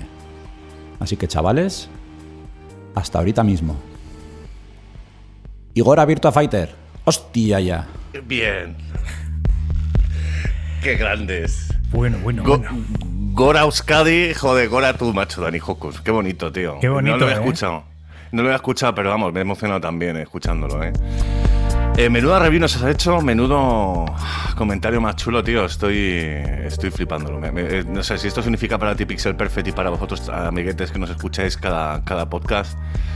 Pues mm, personalmente, bueno, Dani y yo lo hemos hablado, pero vamos, personalmente nos dan muchísimas energías para, para continuar, para seguir comunicando esta pasión que, que nos une a todos nosotros y estar aquí cada mes con un nuevo Pixel Perfect para que podamos crear una comunidad mejor y, y disfrutarlo. Muchísimas gracias, Dani.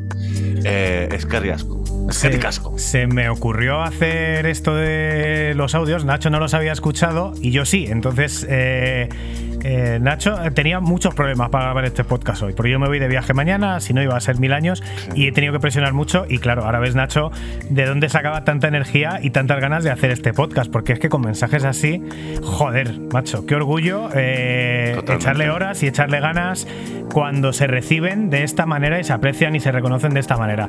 Un millón de gracias. Además, qué maravilla escuchar eh, al mensaje de Dani Ocus con la banda sonora de Fantasynth, juego de Carlos Ulloa, al que hemos escuchado antes a la vez. Estamos muy orgullosos de haber podido generar esto eh, y ojalá podemos seguir, seguirlo generando. De verdad, estamos muy, no sé, muy impresionados. A mí me da un poco de corte porque, en fin, eh, opino que no es para tanto, pero quiero pensar que las opiniones son sinceras y si eso es lo que os llega, pues es un orgullo enorme. Totalmente. Pero bueno, Daniel, no no vamos a poner sensibles ahora mismo, que tenemos que continuar con el podcast, que llevamos ya casi una hora y cuarto. Y seguimos en noticias. con más cositas. Seguimos en noticias eh, con uno de los que pillaron por todos lados la semana pasada. Estamos hablando de PlayStation. Eh, siguen llegando, vamos a ver, cómo sale, ¿eh? siguen llegando noticias raritas por parte de Sony. Ya sabéis que hace poco, pues la subida de precio de Play, de Play 5, más reciente la confirmación de que PlayStation VR 2 no será retrocompatible. Y por cierto, yo esperábamos, esperaba yo personalmente, una matización o corrección de esto rápida, porque yo lo achacaba más que nada un poco al tema de, hostia, departamento de comunicación fatal. Pero esto no puede ser, pues parece que sí puede ser, porque de momento nada de corrección, nada de matización. Pues ahora nos llega algo totalmente inesperado un más que posible nuevo modelo de PlayStation 5. Y no hablamos de PlayStation 5 Slim ni PS5 Pro. Eh, es un rumor mm, de un conocido filtrador que prácticamente se cumple todo lo que dice. En este caso es un poco out there. Es un poco. Parece un poco loco, pero se llama Tom Henderson, lo cuenta para la revista Insider Gaming. Pues esto, los insiders que suelen, suelen acertar. Y es que Sony está preparando un nuevo modelo de PlayStation 5 con lector extraíble. Es decir, te compras la consola sin lector, una cosa que más o menos puedes hacer, bueno, más o menos no. Ahora mismo puedes comprar consola con lector o sin lector. Pues esto sería comprarte una consola sin lector y luego puedes comprar el lector aparte. ¿Cómo? O sea, este señor Tom eh, Henderson de los Henderson de toda la vida ha comentado esto. ¿Qué sentido tiene? Bueno, no sé, ahora lo, vas a, ahora lo podemos hablar un poquito al final, pero vamos, yo estoy flipando ahora mismo. No me he preparado nada de podcast, estoy viéndolo todo recientemente virgen como vosotros. O sea, y estoy alucinando con esta noticia ahora mismo. Una PS5 con, con un lector extraíble, esto que es como la Jaguar, que le ponías el CD luego después de verte comprar los cartuchos y demás. Eh, algo así. El lanzamiento estaría planeado para el año que viene y en principio sustituiría a la PlayStation 5 Digital, que ya de por sí no lleva lector. Por lo tanto, ahí, o sea, no, no harm done, ¿no? No, hay, no, no has hecho daño. Pero teóricamente llegaría para quedarse como la única posibilidad de compra. Teóricamente. Desaparecería en el tiempo la, la PlayStation 5 que lleva integrado eh, la, la unidad de Blu-ray. Entonces, al parecer, la unidad externa quedaría acoplada a la consola. O sea, si compras la consola y luego compras la unidad lectora, no quedaría como un cable y ahí puesto de cualquier manera, sino que quedaría acoplada a la consola y no parecería una unidad externa, sino que parecería una parte del chasis de la consola. Vamos, que sería más como un accesorio modular que como una unidad externa per se. Te compras una consola y, cuando, y cuando le metes el CD parece que la consola venía con CD. Vamos, que tienes un mínima obra, ¿no? A lo mejor levantas un poco lo que es la protección de PlayStation 5, lo metes Haces ahí un clic, venía ahí con una ranura, haces un clic, eh, cierras y ya está. Eh, metes el USB 3.0 lo que sea y ya está. Qué lío, ¿ahora para qué? Es, un, es un movimiento extraño, es un movimiento extraño, sobre todo porque los accesorios y los add-ons tradicionalmente han vendido muy mal. O sea, 32X, hello. 32X, eh, lo que decías de Jaguar, el Mega CD, las propias VR tampoco, o sea, han vendido bien, pero evidentemente no vende, mm, en fin, ni una décima parte de lo que vende la propia consola. Entonces, parece muy arriesgado sacar add-ons con la historia que tenemos. Eh, pero por otro lado, yo sinceramente, eh, el lector de discos es la única parte mecánica de una consola. Entonces, el hecho de que fuera de quita y pon, eh, pues podría dar muchos años de vida a la consola sin tenerla que abrir y, y sin tenerla que llevar al caro y lento soporte técnico. O sea, al final, cuando una consola es todo partes electrónicas y una parte mecánica, si esa parte mecánica la quitas de la ecuación, pues si tienes un lector que es extraíble, lo puedes quitar, se te rompe, bueno, lo tiras. Si ya está fuera de garantía, lo tiras. Si no está fuera de garantía, mandas a reparar solo el lector y sigues teniendo consola. Ojo, que esto es brutal. Y, si está fuera de garantía, lo, pues lo tiras a reciclar y compras otro y lo sigues con tu vida. Sobre todo, realmente a mí me gusta mucho la idea del tema acoplable eh, porque a futuro, es decir, yo soy un gran coleccionista de consolas, entonces las, mejor, las consolas que más me gustan de coleccionista son las consolas que no llevan partes mecánicas. Es decir, una Mega Drive. Cartucho, ya está, es todo electrónico, eso si lo cuidas bien es indestructible, Super Nintendo, Nintendo 64, te metes en una Dreamcast, ese lector hoy, mañana, pasado, dentro de 10 o 20 años va a morir. Y entonces dentro de 20 años ponte tú a sustituir un, lector de Dreamcast. Que lo podrás hacer, pero no todo el mundo lo puede hacer. dentro de 15 años, si tienes una Play 5 y se rompe el lector, pero el lector es extraíble, va a ser difícil encontrarlo. Pero lo vas, probablemente lo encuentres. Y cuando lo encuentres, pues es quita y pon y ya está. No me parece muy mala opción, no me parece muy mala opción y es una manera de decir, va- vamos a dar un punto de entrada porque como hemos subido el precio de la consola, hay gente que se nos está cayendo. Y sobre todo de esto no vamos a hablar mucho, pero en Japón hay un desasosiego muy bestia. Realmente el sitio que está más cabreado con Sony es Japón, curiosamente, porque eh, allí han, han destinado poco stock, entonces ha habido problemas muy serios de disponibilidad, allí incluso más que en otros países, siendo la consola de allí, entonces es un poco producto nacional, están muy enfadados en general, la subida de precio les ha sentado fatal. Eh, ha vendido muy pocas consolas PlayStation últimamente, ha destacado mucho eh, Switch. La segunda consola más vendida últimamente de Japón es la Series S y la tercera es la PlayStation 5. Es verdad que es por la disponibilidad, pero hay un cabreo, hay un, hay un- malestar importante. Entonces, oye, pues eh, de esta manera, pues dan un punto de entrada más barato, es decir, tú tienes ya la consola, que aunque es un poco más cara, pero ya no es tan cara al no tener el lector. Bueno, como si tienes tus suscripciones, tira de ahí y luego con el tiempo, pues a lo mejor serán otros 80-100 euros, igualarás el precio de la consola total, pero lo pagas un poco a plazo. No me parece tan mal, ¿eh? O sea, no me parece... En este momento no me parece una idea loca Yo- hacerlo, para nada.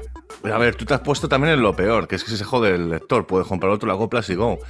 Pero vamos, yo no le veo ningún sentido a esto cuando ya tienes dos productos diferenciados, que es la digital y la de disco, punto.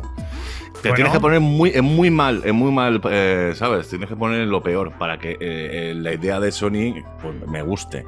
Y eh, obviamente a, mí, puede no ser- sé, yo no me, no, no sé, ahora mismo sí, me, me pongo la Saturn, bueno, que la Saturn que te regalé, que efectivamente no la había, no la había vuelto a encender desde el 98, la encendiste en el 2019 o 2020 y el CD ya no funcionaba. No funciona. Ah, y no es Pero- lo único que no funciona. no- ya no está bien esa pobre La tiró el gato, la tiró, la tiró La los tiró gatos. mi gato encima, sí, sí. La tiró tu gato, Claro, sí. no sabemos, no lo había encendido antes, no sabemos si se jodió ahí o ya venía. Esa consola No. funciona perfectamente, vamos. La tenía yo, tenía un cariño a esa consola. Total, que al final, a ver, en ese momento a mí nunca se me ha roto ningún, ningún CD, entonces, pues. a mí no sí, sé. ¿eh? A mí sí, a mí sí. Sí, sí, sí, sí. Se me ha, ¿Con es- consola? ¿Eh, ¿De Saturn dices o qué? la Saturn ya no funcionaba bien, la PlayStation 1 el lector muerto, la PlayStation 2 el lector muerto eh, y ya. Pero en la época, otras- época, dices, ¿no? No, ya con el paso del tiempo. Ah, bueno, ya hablo de la época. O sea, si yo la, la- quiero decir, me compro la No, PlayStation 5, Play- luego Play- sale la 6. La Play 2 el lector murió, el lector murió durante, durante la generación Bueno, aquella. Pero, la Play. era, bueno, Pero vamos, no es algo muy común. O sea, no creo que pase mucho. No sé, la GameCube la tengo yo y, la tengo aquí al lado y, y sigue funcionando. O sea, sin cero problemas. Es, eh, es algo finito, tarde o temprano. Pero bueno, sí, en cualquier caso, es que no me parece mal porque igual que, de hecho, me gustaría que existiera esto para la Series S, porque la Series S también es all digital. Y, y si te compras una all digital sin lector de CD, de, de- de Blu-ray, y a los seis meses dices, joder, la he cagado.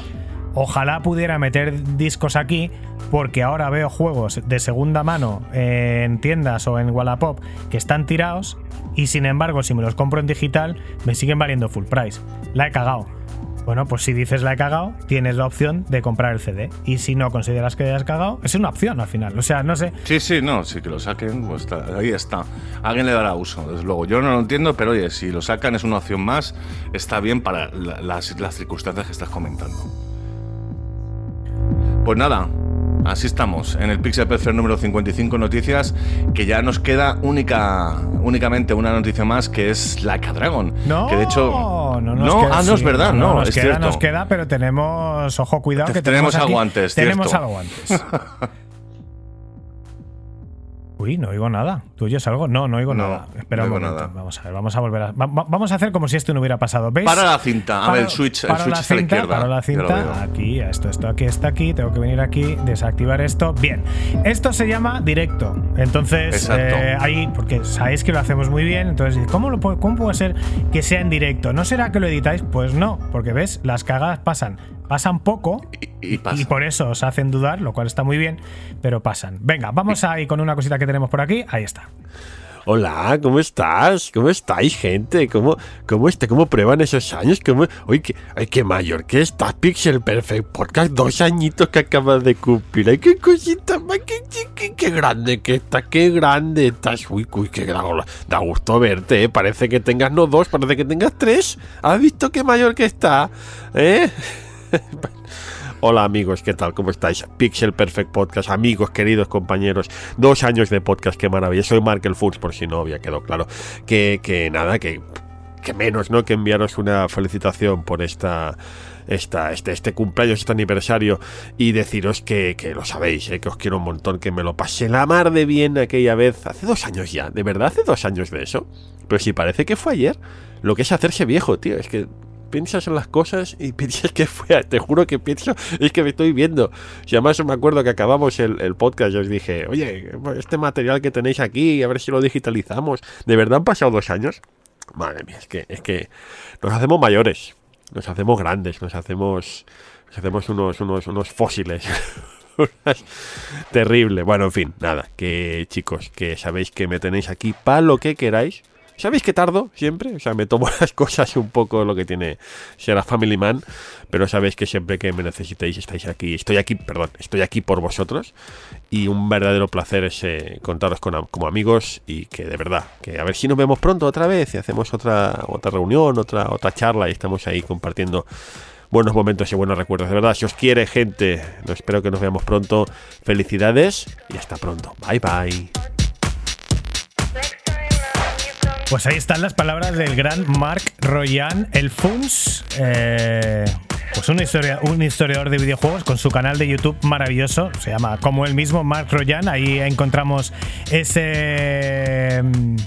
Ese documental de Yu Suzuki que estuvimos comentando aquí largo y tendido con él y que además también cuando fue uno de los motivos para, para mí para empezar el podcast porque dije, hostia, quiero, quiero vender a quiero volver al mundillo porque hay gente que no conozco que me apetece conocerles y que no tengo excusa para conocerles. Necesito eh, volver aquí para tener excusa para hablar con gente tan interesante como Mark, que además eh, él vino en uno de los primeros programas cuando realmente muchos de los que estáis escuchando hoy todavía no nos conocíais y por lo tanto pues no tenía ninguna necesidad teniendo él la repercusión tan grande que tiene. Así que Mark, tío, muchísimas gracias. Además, qué palabras tan cariñosas.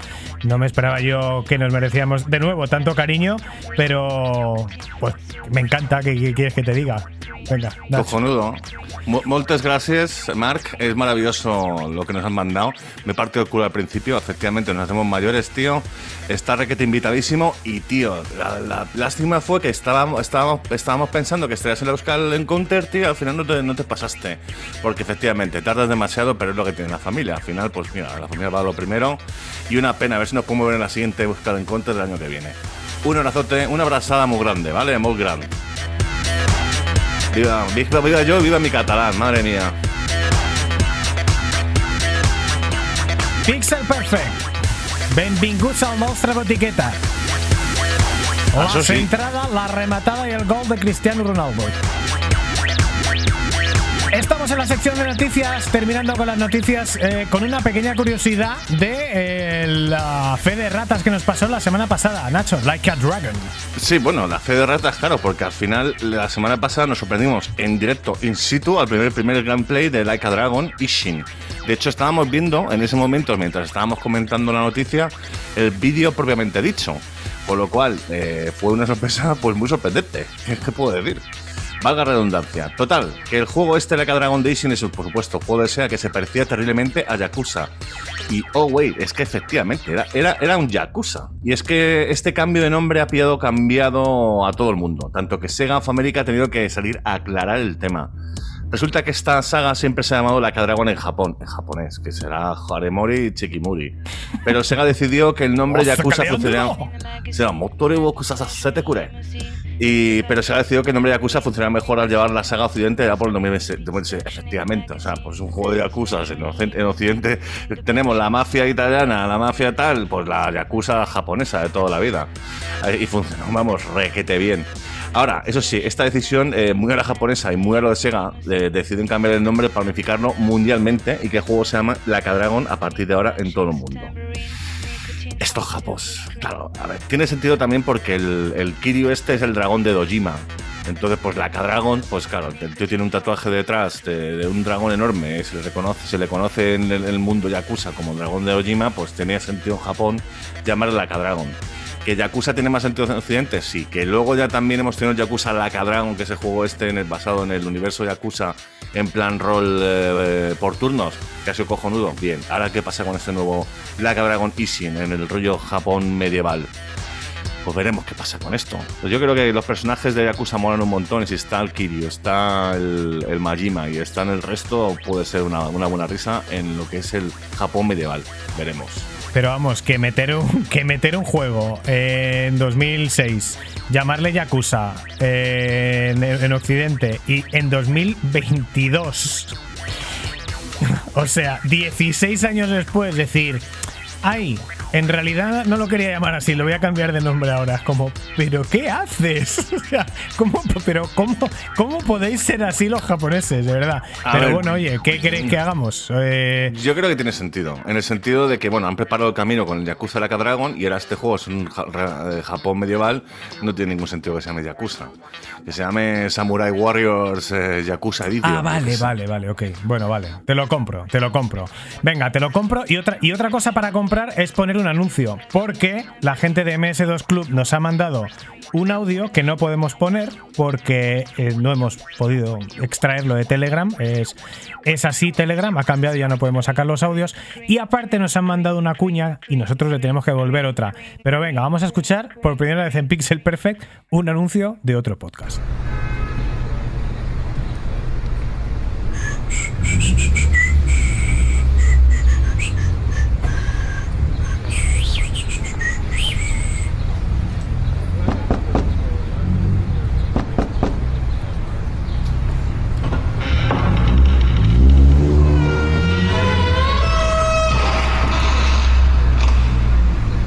Hombre, ¿qué pasa, tío? Nada, tío, que tenía la tarde libre y pasaba por aquí cerca y digo, joder, mm, vamos a echar una partidilla algo, ¿no? Venga, venga, sí, claro, pasa. Si acabo de pillarme. Acabo de pillarme un juegazo. Pasa, te va a encantar. Ah, vale, vale, venga, va.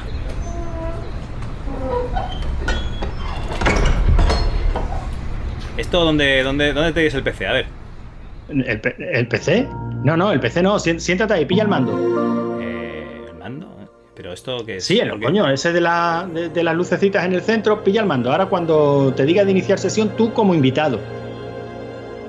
Ah, vale, vale. Ay, coño, que brille. Esto vibra, tío. qué cosquillitas. Eh, sí, eh, sí, dale a iniciar sesión. Iniciar- eh, Aquí, venga, dale. No, como invitado. Joder. Vale, ahí. Ahí, y ahora dentro de un rato empieza el juego, ¿vale? Se están las últimas actualizaciones. Qué última. Pero no me venías aquí a jugar. ¿Qué mierda es esto?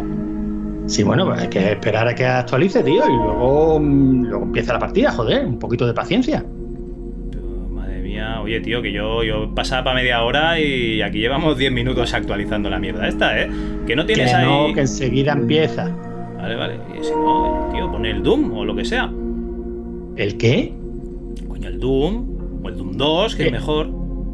No, no, eso no, eso no están aquí, tío. Mira, esto es una, esto es un juego online, ¿sabes? Entramos 100 tíos a la vez en la partida, mola mucho, ya verás. sí, Pero está ¿dónde están, ¿dónde están los otros 98? Que no los veo, a ver.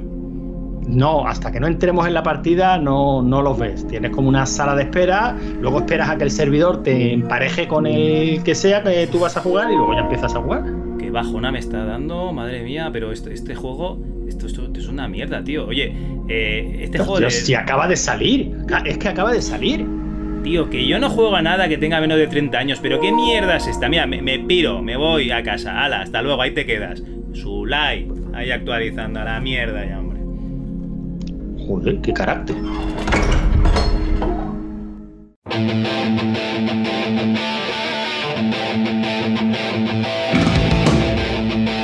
MS2 Club, obsoletos. Pero orgullosos.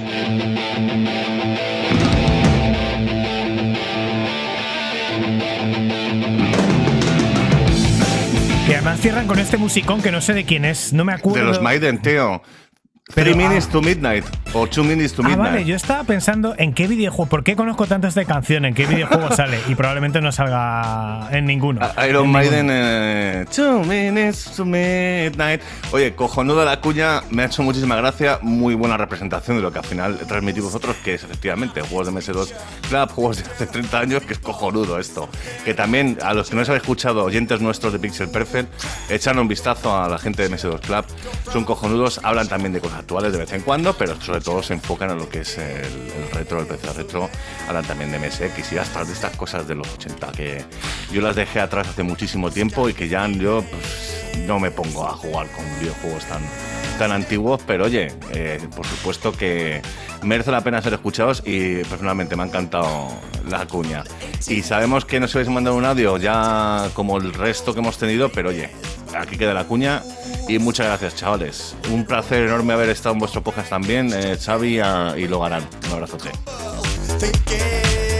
Muy grande la cuña, ¿eh? muy bien ideada y tal. Lo único, eso sí, la cuña, hostia, que los, las publicidades son de 20 segundos, 3 minutos, 3 segundos. ¿eh? Hay que, menos mal que no la pagáis a millón el medio minuto. Pero está guay, ¿eh? Con el tema además cómo lo ponen con la, con la play de fondo, que se está actualizando esto, qué puta mierda, está grandísimo. Y han estado a punto de meternos en un lío porque aquí suena solamente música de videojuegos, aunque sea tan buena, solamente suena, suena música de videojuegos. De hecho, ahora está sonando la banda sonora de Gran Turismo para PSP. Y nos han metido el 2 Minutes to Midnight. Eh, me ha obligado a hacer una 2 Minutes to Midnight de ah, el álbum Power Slave de Iron Maiden.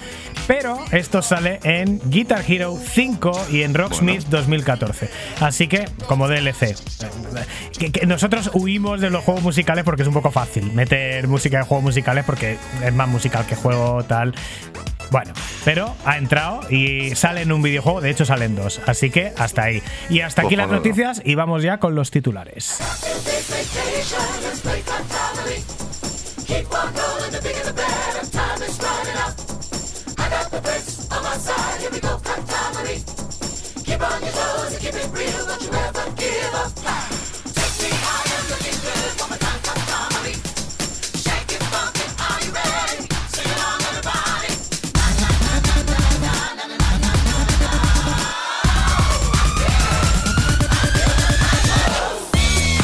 Y en titulares de esta semana, contenido número 55, Pixel Perfect.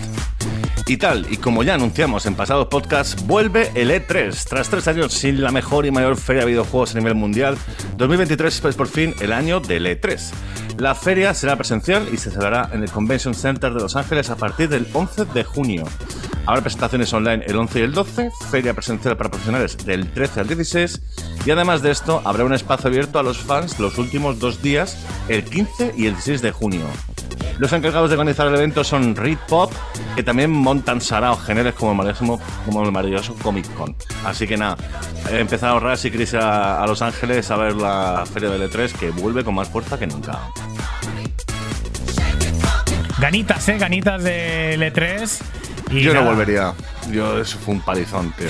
Currar 15 horas currando, tío. Prefiero, prefiero la Euskal Party, eh, desde luego. Sí, sí.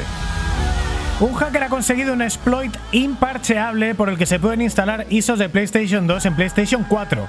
Suena increíble, pero para conseguirlo hay que tener una PS4 peri- pirateada, el exploit, y hacer una serie de pasos bastante, pero bastante complejos. Hay que recordar que Sony permite y alienta, de hecho, la piratería en sus consolas, cosa que me parece genial, para descubrir fallos de seguridad y posteriormente buscarles remedio. Incluso ofrecen premios y recompensas a los hackers que consigan vulnerar la seguridad de la consola.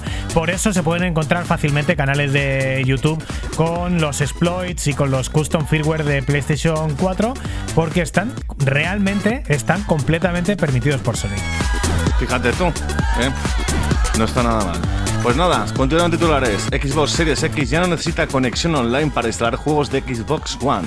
Hasta ahora era necesaria la conexión por el Smart Delivery. La consola detecta el juego de la generación anterior, se descarga la última versión optimizada del juego. Tan fácil y tan sencillo.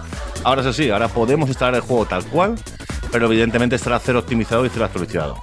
Actualizado. Eso sí, si vives en una caverna es tu día de suerte, amiguete. Me encanta el gancho con el que has escrito estas noticias, Nacho, tío. Sí, tío, ¿no? Llevo toda la semana preparándolo, además. Hace dos semanas confirmamos la llegada de Deathloop a Xbox. Eh, pues esta misma semana ha llegado a Game Pass. O sea, sí, eh, se confirma que llega y en menos de 10 días el juego ya está disponible. Llega además con otro juegazo que también aparece ahora mismo en Xbox. Eh, uno de los juegos más aclamados últimamente, también semi-indie, se llama Grounded, tiene un 9 en IGN, cosa que es poco común, y también otro de los que ya hemos hablado aquí, como This World, otros de los que hemos hablado aquí, como This World of Mine y Danganronpa V3.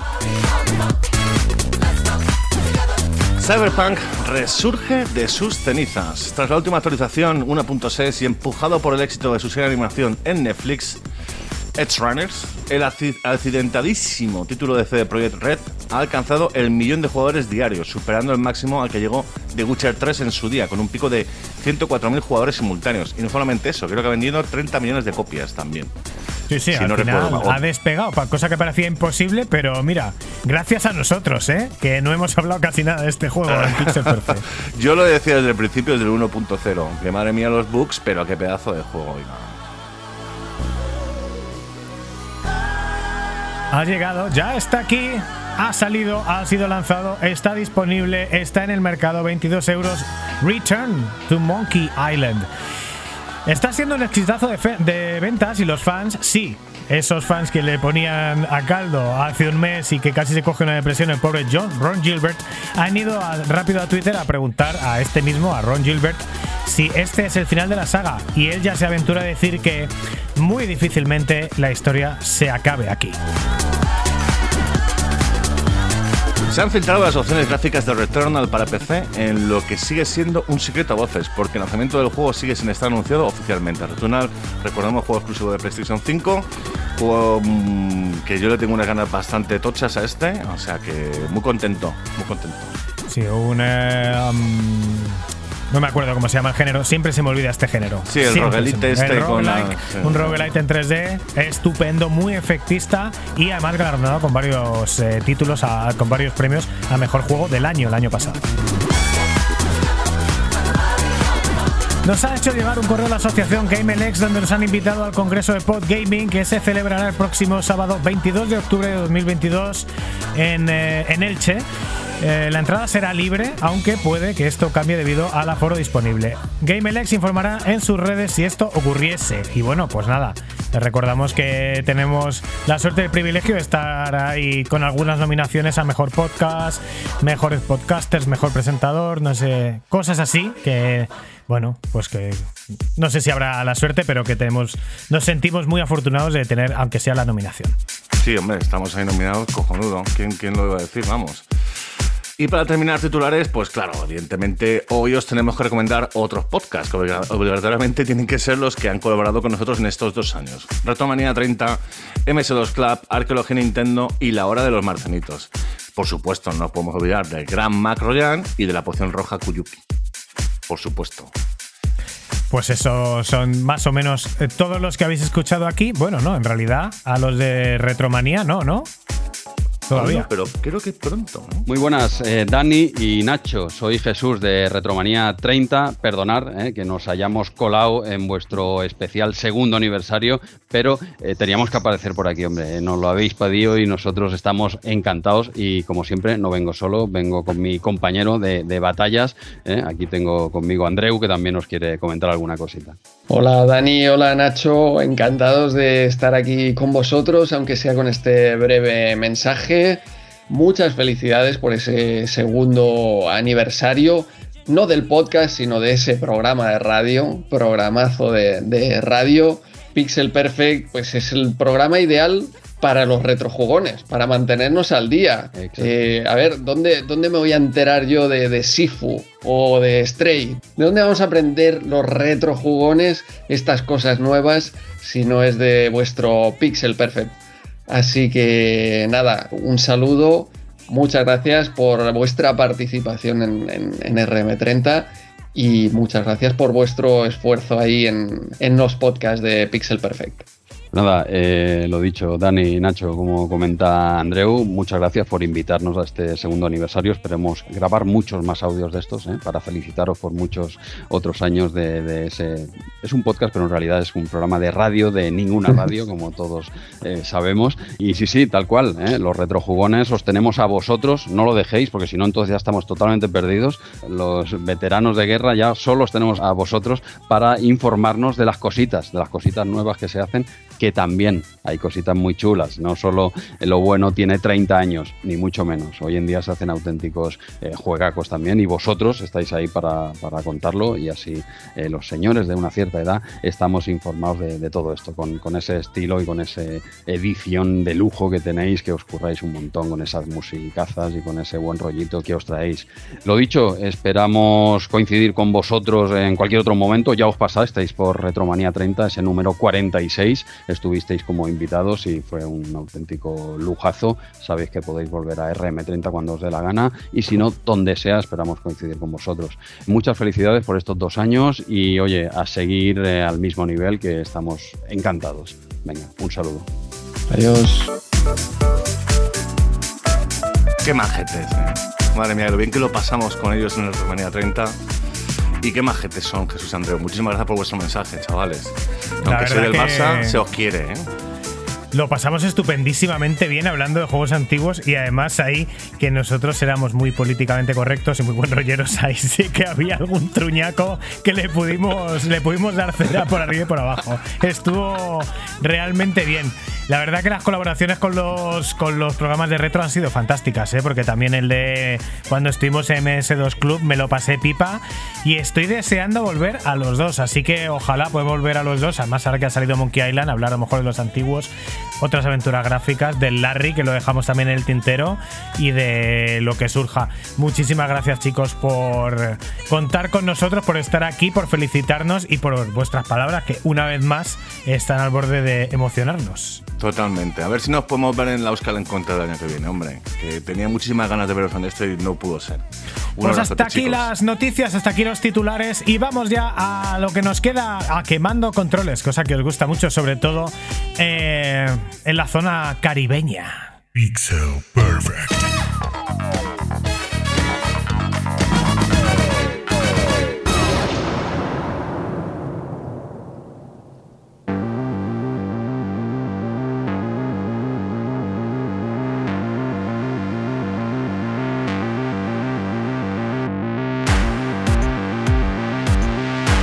Sigues en Pixel Perfect, sigues en el programa de los videojuegos.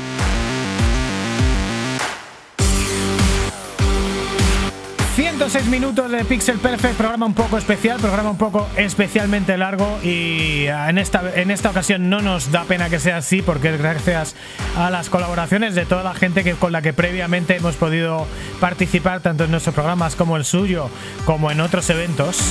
Y estamos ya en quemando controles, vamos a hacer un repaso a las cosas que hemos estado jugando y disfrutando durante estas últimas dos semanas. Nacho, ¿qué tal estas dos semanas? A topísimo de curro.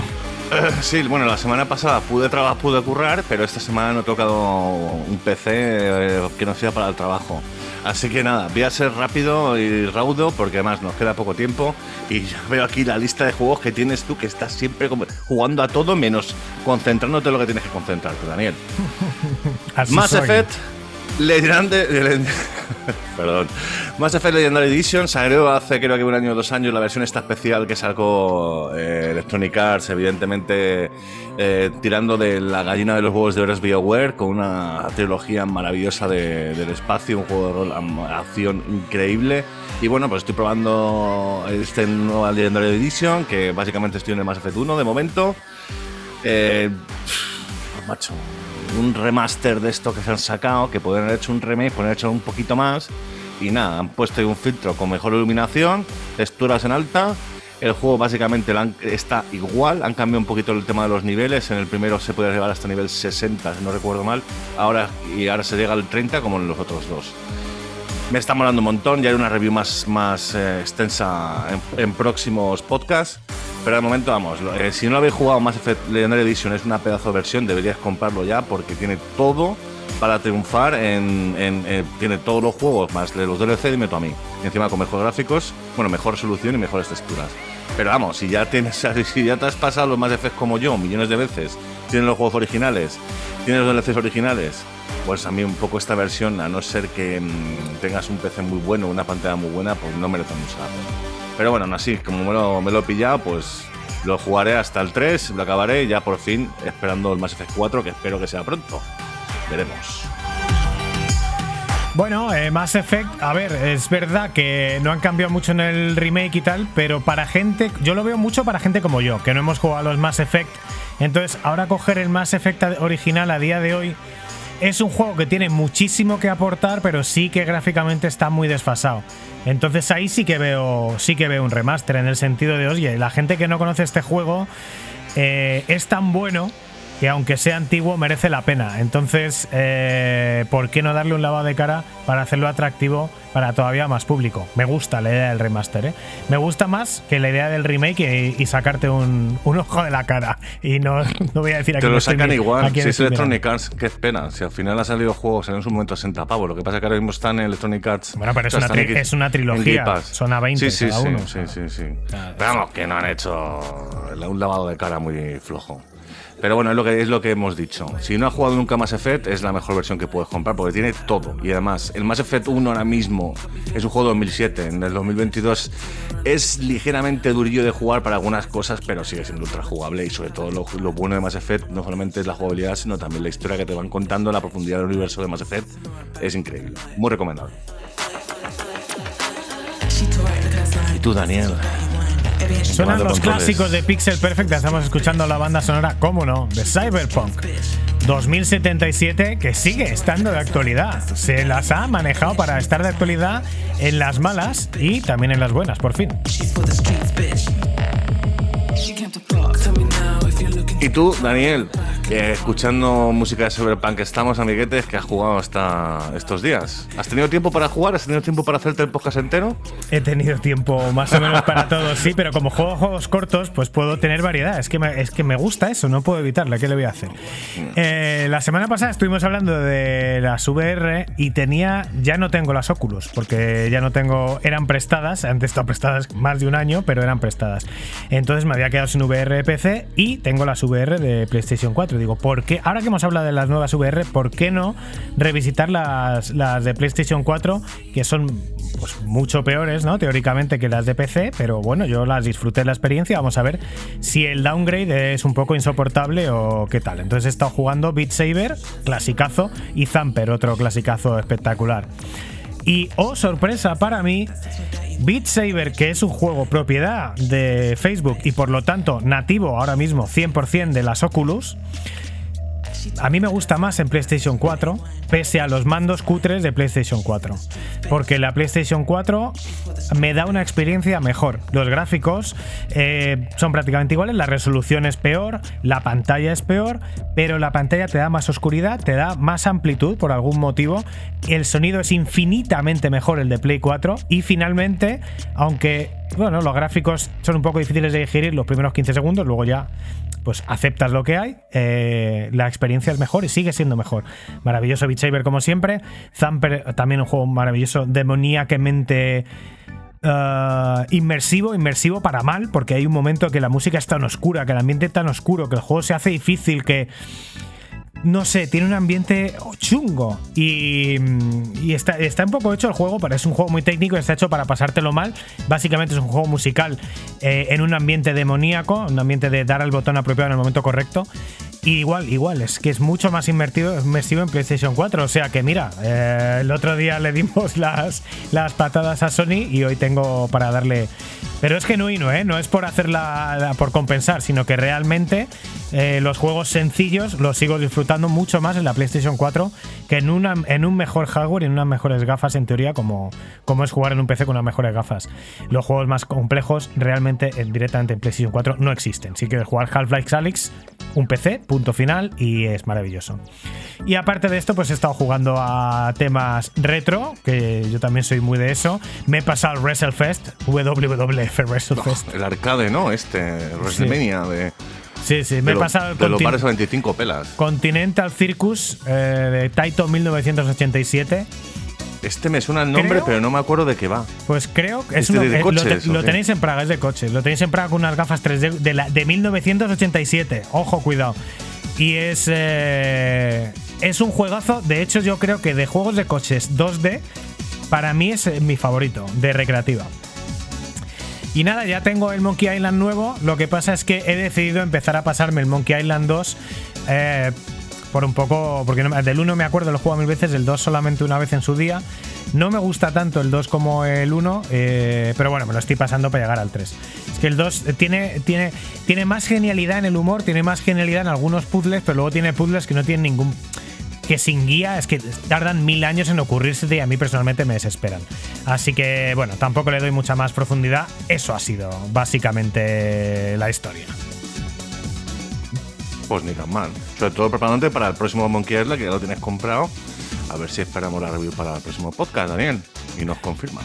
Venga, y tenemos, ahora que hablamos de que yo tenía unas Oculus prestadas y he tenido mucho tiempo una PlayStation 5 prestada y he tenido mucho tiempo una X Series X Ah. prestada. Tenemos un mensaje de un oyente que es el mecenas el que nos ha ido dejando las consolas como si fuera una marca para que podamos hablar de ellas. Y me vuelve a pasar exactamente lo lo mismo, sí. de antes, pero bueno, ahora- ahora lo vamos a resolver con, con mayor con mayor soltura. Bueno, no, realmente tampoco se puede hacer mucho mejor. Venga, aquí ya está esto aquí, pum, ya está. Venga, vamos, Gerardo. Buenos días, os saluda el gran mecenas. Pues eso, ya dos añitos desde que comenzasteis. Un auténtico placer eh, haberos escuchado durante todo este tiempo. Sois unos cracks, sois la mejor locución del mundo podcastil, la envidia radiofónica de todo el mundo. También porque los medios técnicos con los que contáis y la experiencia, que no es poca, pues os dan un plus, sobre todo a la hora de, de escucharos. No dais pereza escucharos para nada. Así que no me voy a enrollar mucho, os voy a dar un abrazo a los dos, a todos los colaboradores que han pasado por ahí, en especial al señor Grande y al señor Cañas, que les conozco ya personalmente, y que sigáis otro par de añitos más por lo menos, así me dé tiempo a perder otros 20-30 kilos. Venga, un saludo, chao. El primer oyente que está en Pixel Perfect, que madre mía, eh, cuantísimo ha ayudado a este programa y que además nos ha dicho, como algún otro, que nos abramos a que nos ayudéis los que queráis. Así que, Nacho, tenemos que abrir un Patreon para que quien quiera voluntariamente pueda aportar lo que le- lo que le parezca bien para ayudar a, nuestro trabajo y a que podamos eh, tener los medios para poder jugar a los juegos y hablar de ellos, desde luego. Sobre todo, también comentar por parte de Gerardo que muchísimas gracias por habernos eh, apoyado durante estos eh, primeros tiempos ¿no? de Pixel Perfect, con tus comentarios y sobre todo también con el hardware, evidentemente.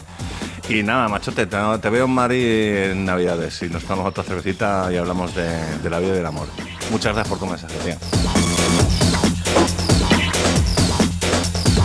Venga, pues vamos con los mensajes de los oyentes. Hemos tenido un mensaje eh, que hemos encontrado a través de Dani Grande en, eh, en un foro de Game 40, en el, en el otro lado. Y nos dicen... Hola Daniel, es un, es, un, placer poder saludarte en persona y tenerte en el foro. Para muchas personas de Game 40 fue algo muy grande. Su pérdida tan repentina y justificada fue un mazazo. Aprovecho para agradecer esos buenos momentos a ti y al resto del equipo de Game 40, que se dé por aludido Carlos, Nacho, Guillem, Manuel, por supuesto. Eh, y sobre todo, muchas gracias por mantener vivo el espíritu de Game 40 con vuestro podcast Pixel Perfect. Pues nada, muchísimas gracias. Este es Unreal McCoy. eh, y un placer saludaros a toda la gente de el otro lado y de cualquier sitio donde eh, disfrutéis de Pixel Perfect, por supuesto. ¿Y esta movida que es? ¿De un, de un- de un- un foro que hablan de Game 40 y tal o qué? Sí, es un foro de, que había de Game 40 que entró Dani Grande, nos lo mandó y tal. Y bueno, como había un mensaje Qué grande, tío. directo mencionando Dani. Pixel Perfect, pues he decidido ponerlo aquí también. Maravilloso. Pues muchas gracias, Unreal McCoy. Mola un montón. Y continuando con los comentarios de, de este mes, que por cierto, vamos a los de iVox ahora y os pedimos perdón porque nos hemos contestado. Tú no has contestado, ¿no, Daniel? es que Yo no, de creo que tiempo, no he tío. contestado, no. Ha sido. Vale, hectic. bueno, pues os lo comentamos, lo contestamos aquí en directo. Yo probablemente también os comente este fin de semana que voy a tener un poquito más de tiempo y voy a currar también eh, ya en iVox. El señor Calzacaz, también conocido como Xavi o Javi de MS2 Club, nos ha escrito. Muy buenas, par de cracks. Aquí Cal, me ha encantado la parte del final cuando ya habéis dejado de pegarle a Sony. La verdad es que le dimos unos agotitos muy ricos. También comentaba que él jugó al Resident Evil 2 con Jill y le encantó. Además, Nacho tiene su enemigo indestructible, ya Mr. X, que ahí gasté todas las granadas como un tonto, es cierto. Ahí en el yo hice mucho hincapié que Resident Evil 3 Nemesis lo que molaba del juego es que tenías al Nemesis cada 2x3 detrás, pero es cierto que en el Resident Evil 2 cada 2x3, bueno, durante poco tiempo la comisaría te persigue un venda con un sombrero enorme al que no puedes matar. Total, que mm, que el Nemesis no ha jugado porque la agobiaba, eh, imagino por el tema del Nemesis todo el rato detrás, y no ha pillado el remake. Y dice que tiene ganas de quedar con el Resident Evil 4, que aunque viendo el 8 ya sentí bastante lo que va a pasar con ello. Venga, que nos manda un saludo y que le seguimos dándole a la radio en ninguna radio. Un abrazote. La verdad que me impresiona que os quedéis todos con el chascarrillo, pero pues es que es así. Es nuestro eslogan, Mike CD, Mike CD nos ha mandado dos, ¿no? Nos ha mandado uno eh, me encanta el rollo este muy forero de coger pole, ¿no? Porque nos manda un mensaje ya que pone pole, jejeje, descargando, con ganicas de escucharlo. Antes de escucharlo ya nos deja un mensajito, es de puta madre. Muchas gracias, Mike. Y, luego posteriormente nos dice, muy buen programa, gracias por esa pedazo de pasión y profesionalidad que le dais. Ah, por esos dos años, un abrazo. Pues aquí estamos, tío, con esos dos años, eh, orgulloso y súper contentos de, de poderlo compartir contigo y con todos los demás.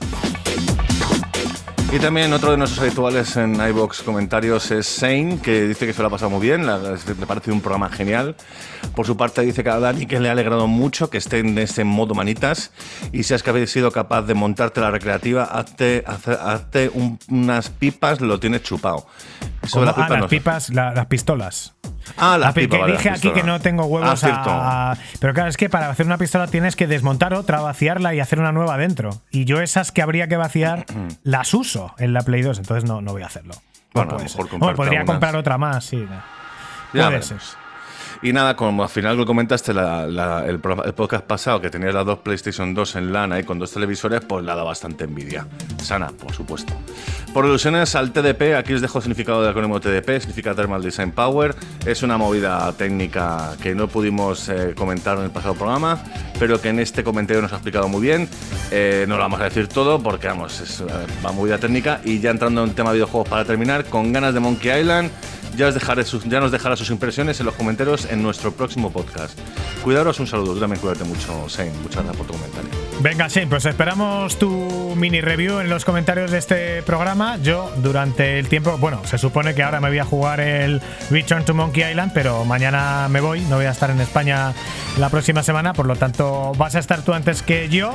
Entonces, buena será tu review. Nos fiamos de tu criterio. Y por último, hombre, siempre me toca a mí Sir Trek, el señor Trek, ah, que nos dice sobre lo que hablamos de Call of Duty la semana pasada. Yo creo que Call of Duty sí estará en play, pero que tendrán contrato, un contrato nuevo, está claro. Pues tiene un nuevo propietario. Pues efectivamente, de momento se ha quejado mucho Sony sobre el tema de que solo, solo entre comillas, lo vas a tener tres años más, más lo que queda de contrato. O sea, en teoría hay en PlayStation hasta 2027 y bueno, luego que se acabe el contrato, pues ya se verá, ¿no? Pero de aquí a 2027 estamos hablando de que estaremos ya en PlayStation 6 y Xbox.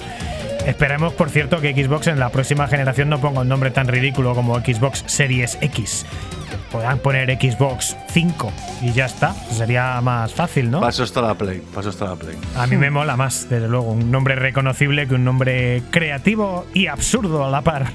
que nadie entiende. Por lo de las series, ¿series de qué? Bueno, en fin. Estoy un poco crítico últimamente, ¿eh? Un poquito más. se está dando hostias a diestro y siniestro. que sí, sí yo creo que, igual inconscientemente sí que como le di mucho a Sony, estoy intentando repartir para no quedar aquí como hater de nada. Y lo que estoy haciendo es justo lo contrario, que es quedar como hater de todo, como un gilipollas. Pero no, pero hombre, también, joder, cuando ha habido una cosa que hemos criticado, a Nintendo lo hemos criticado por los precios, tío. 60 euritos, un juego que tiene aquí, pues macho, Breath of the Wild, tío, está a 55 euros en algunos sitios. O sea que tenemos tanto el mundo bien y mal, y ya está. Y es, nuestro criterio y punto. Lo que pasa es que yo me siento más cómodo cuando hablo bien de todos que cuando hablo mal de todos. Pero bueno, tampoco, tampoco hay que caer en el buenismo. Venga, es, una, gestión emocional mía. Yo os la comentaré cuando hagamos directos de mierda eh, de Twitch, de estos de que hay que hablar sin tener nada. Bueno, Chicos, pues nada, eh, dos años de Pixel Perfect, dos horas de Pixel Perfect. Eh, Otra vez, tercer programa que ha vuelto a pasar. Sí, bueno, pero a ver, este es un programa especial eh, y menos mal que lo hemos grabado antes de las vacaciones, porque si añadimos dos, una semana más de Sí. noticias, pues nos podemos ir a Por las cierto. 24 horas de directo. Podríamos haber tenido más audios, pero que hemos liados. Por la gente de Modo 7 le podemos haber pedido, tío. A la gente de Armanzanitos no, le hemos pedido, pero ha llegado tarde Juanras. Eh, a- a- reflejando el juego a Abogado Freak. No lo hemos pedido porque yo al final no he podido. Dani ha hecho bastante por su lado, yo no he hecho una mierda este podcast. Así que nada, mucho, un abrazo para todos. Al resto de la gente que colaboréis con nosotros, si queréis mandarnos un audio todavía, eh, en el próximo estamos todavía en, la- en las ocasiones de celebración de Pixel Perfect. Pero bueno, después de dos horas y cuatro minutos, ahora ya sí, nos vamos.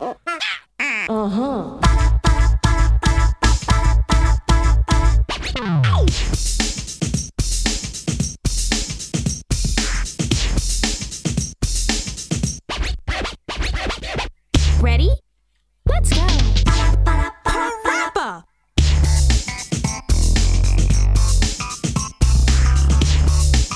Una hora y veinte, perdón, dos horas y cinco minutos ya casi de Pixel Perfect número 55, dos años de Pixel Perfect.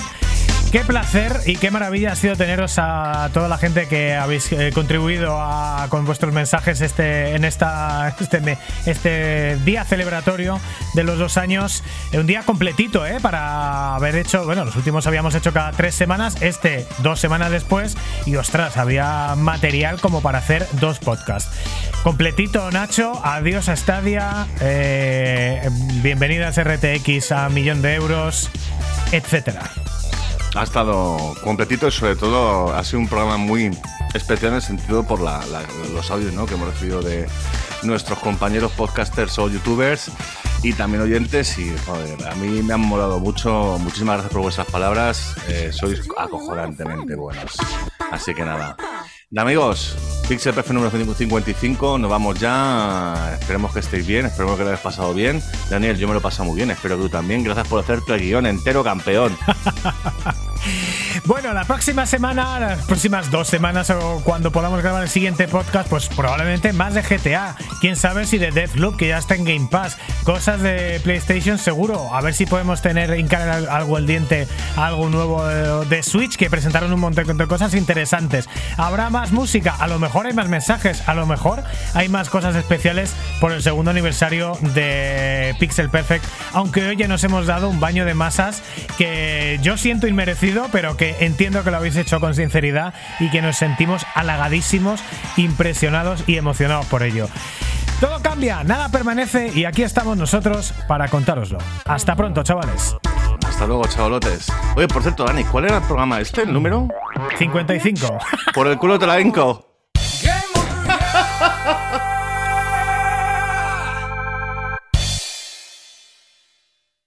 Señoras, señores, me alegro. Buenos días.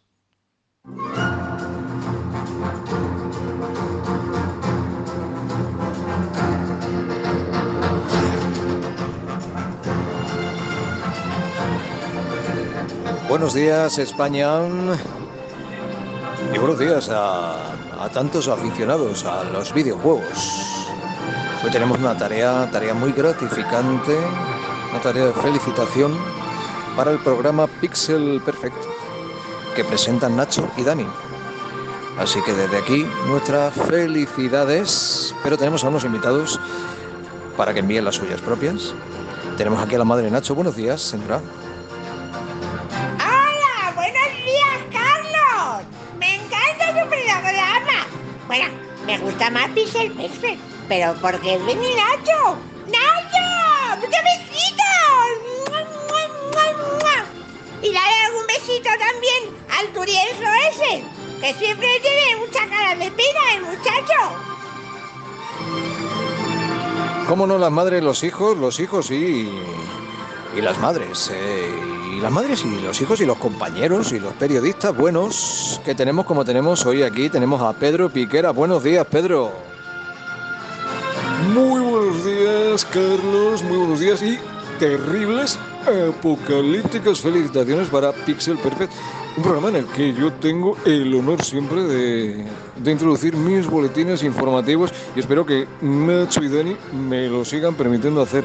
Un abrazo muy fuerte y que tengan un éxito terrible en el mejor, en el mejor sentido de esta palabra, porque ya sabéis los adjetivos que yo suelo manejar. Sabemos, sabemos, Pedro, sabemos, Pedro, de tu estilo, de tu optimismo y de, esas palabras que tanta tranquilidad nos transmiten siempre. Y cómo no, señores, me van a permitir que tengo que dar una noticia, y es que la cabra siempre. mm, La cabra siempre tira al monte, ¿eh? ¿verdad? Y tenemos que decir que el 18 de noviembre tenemos nuevo recopilatorio de Camilo VI. Tenemos recopilatorio, no se olviden, Camilo Forever. ¿eh?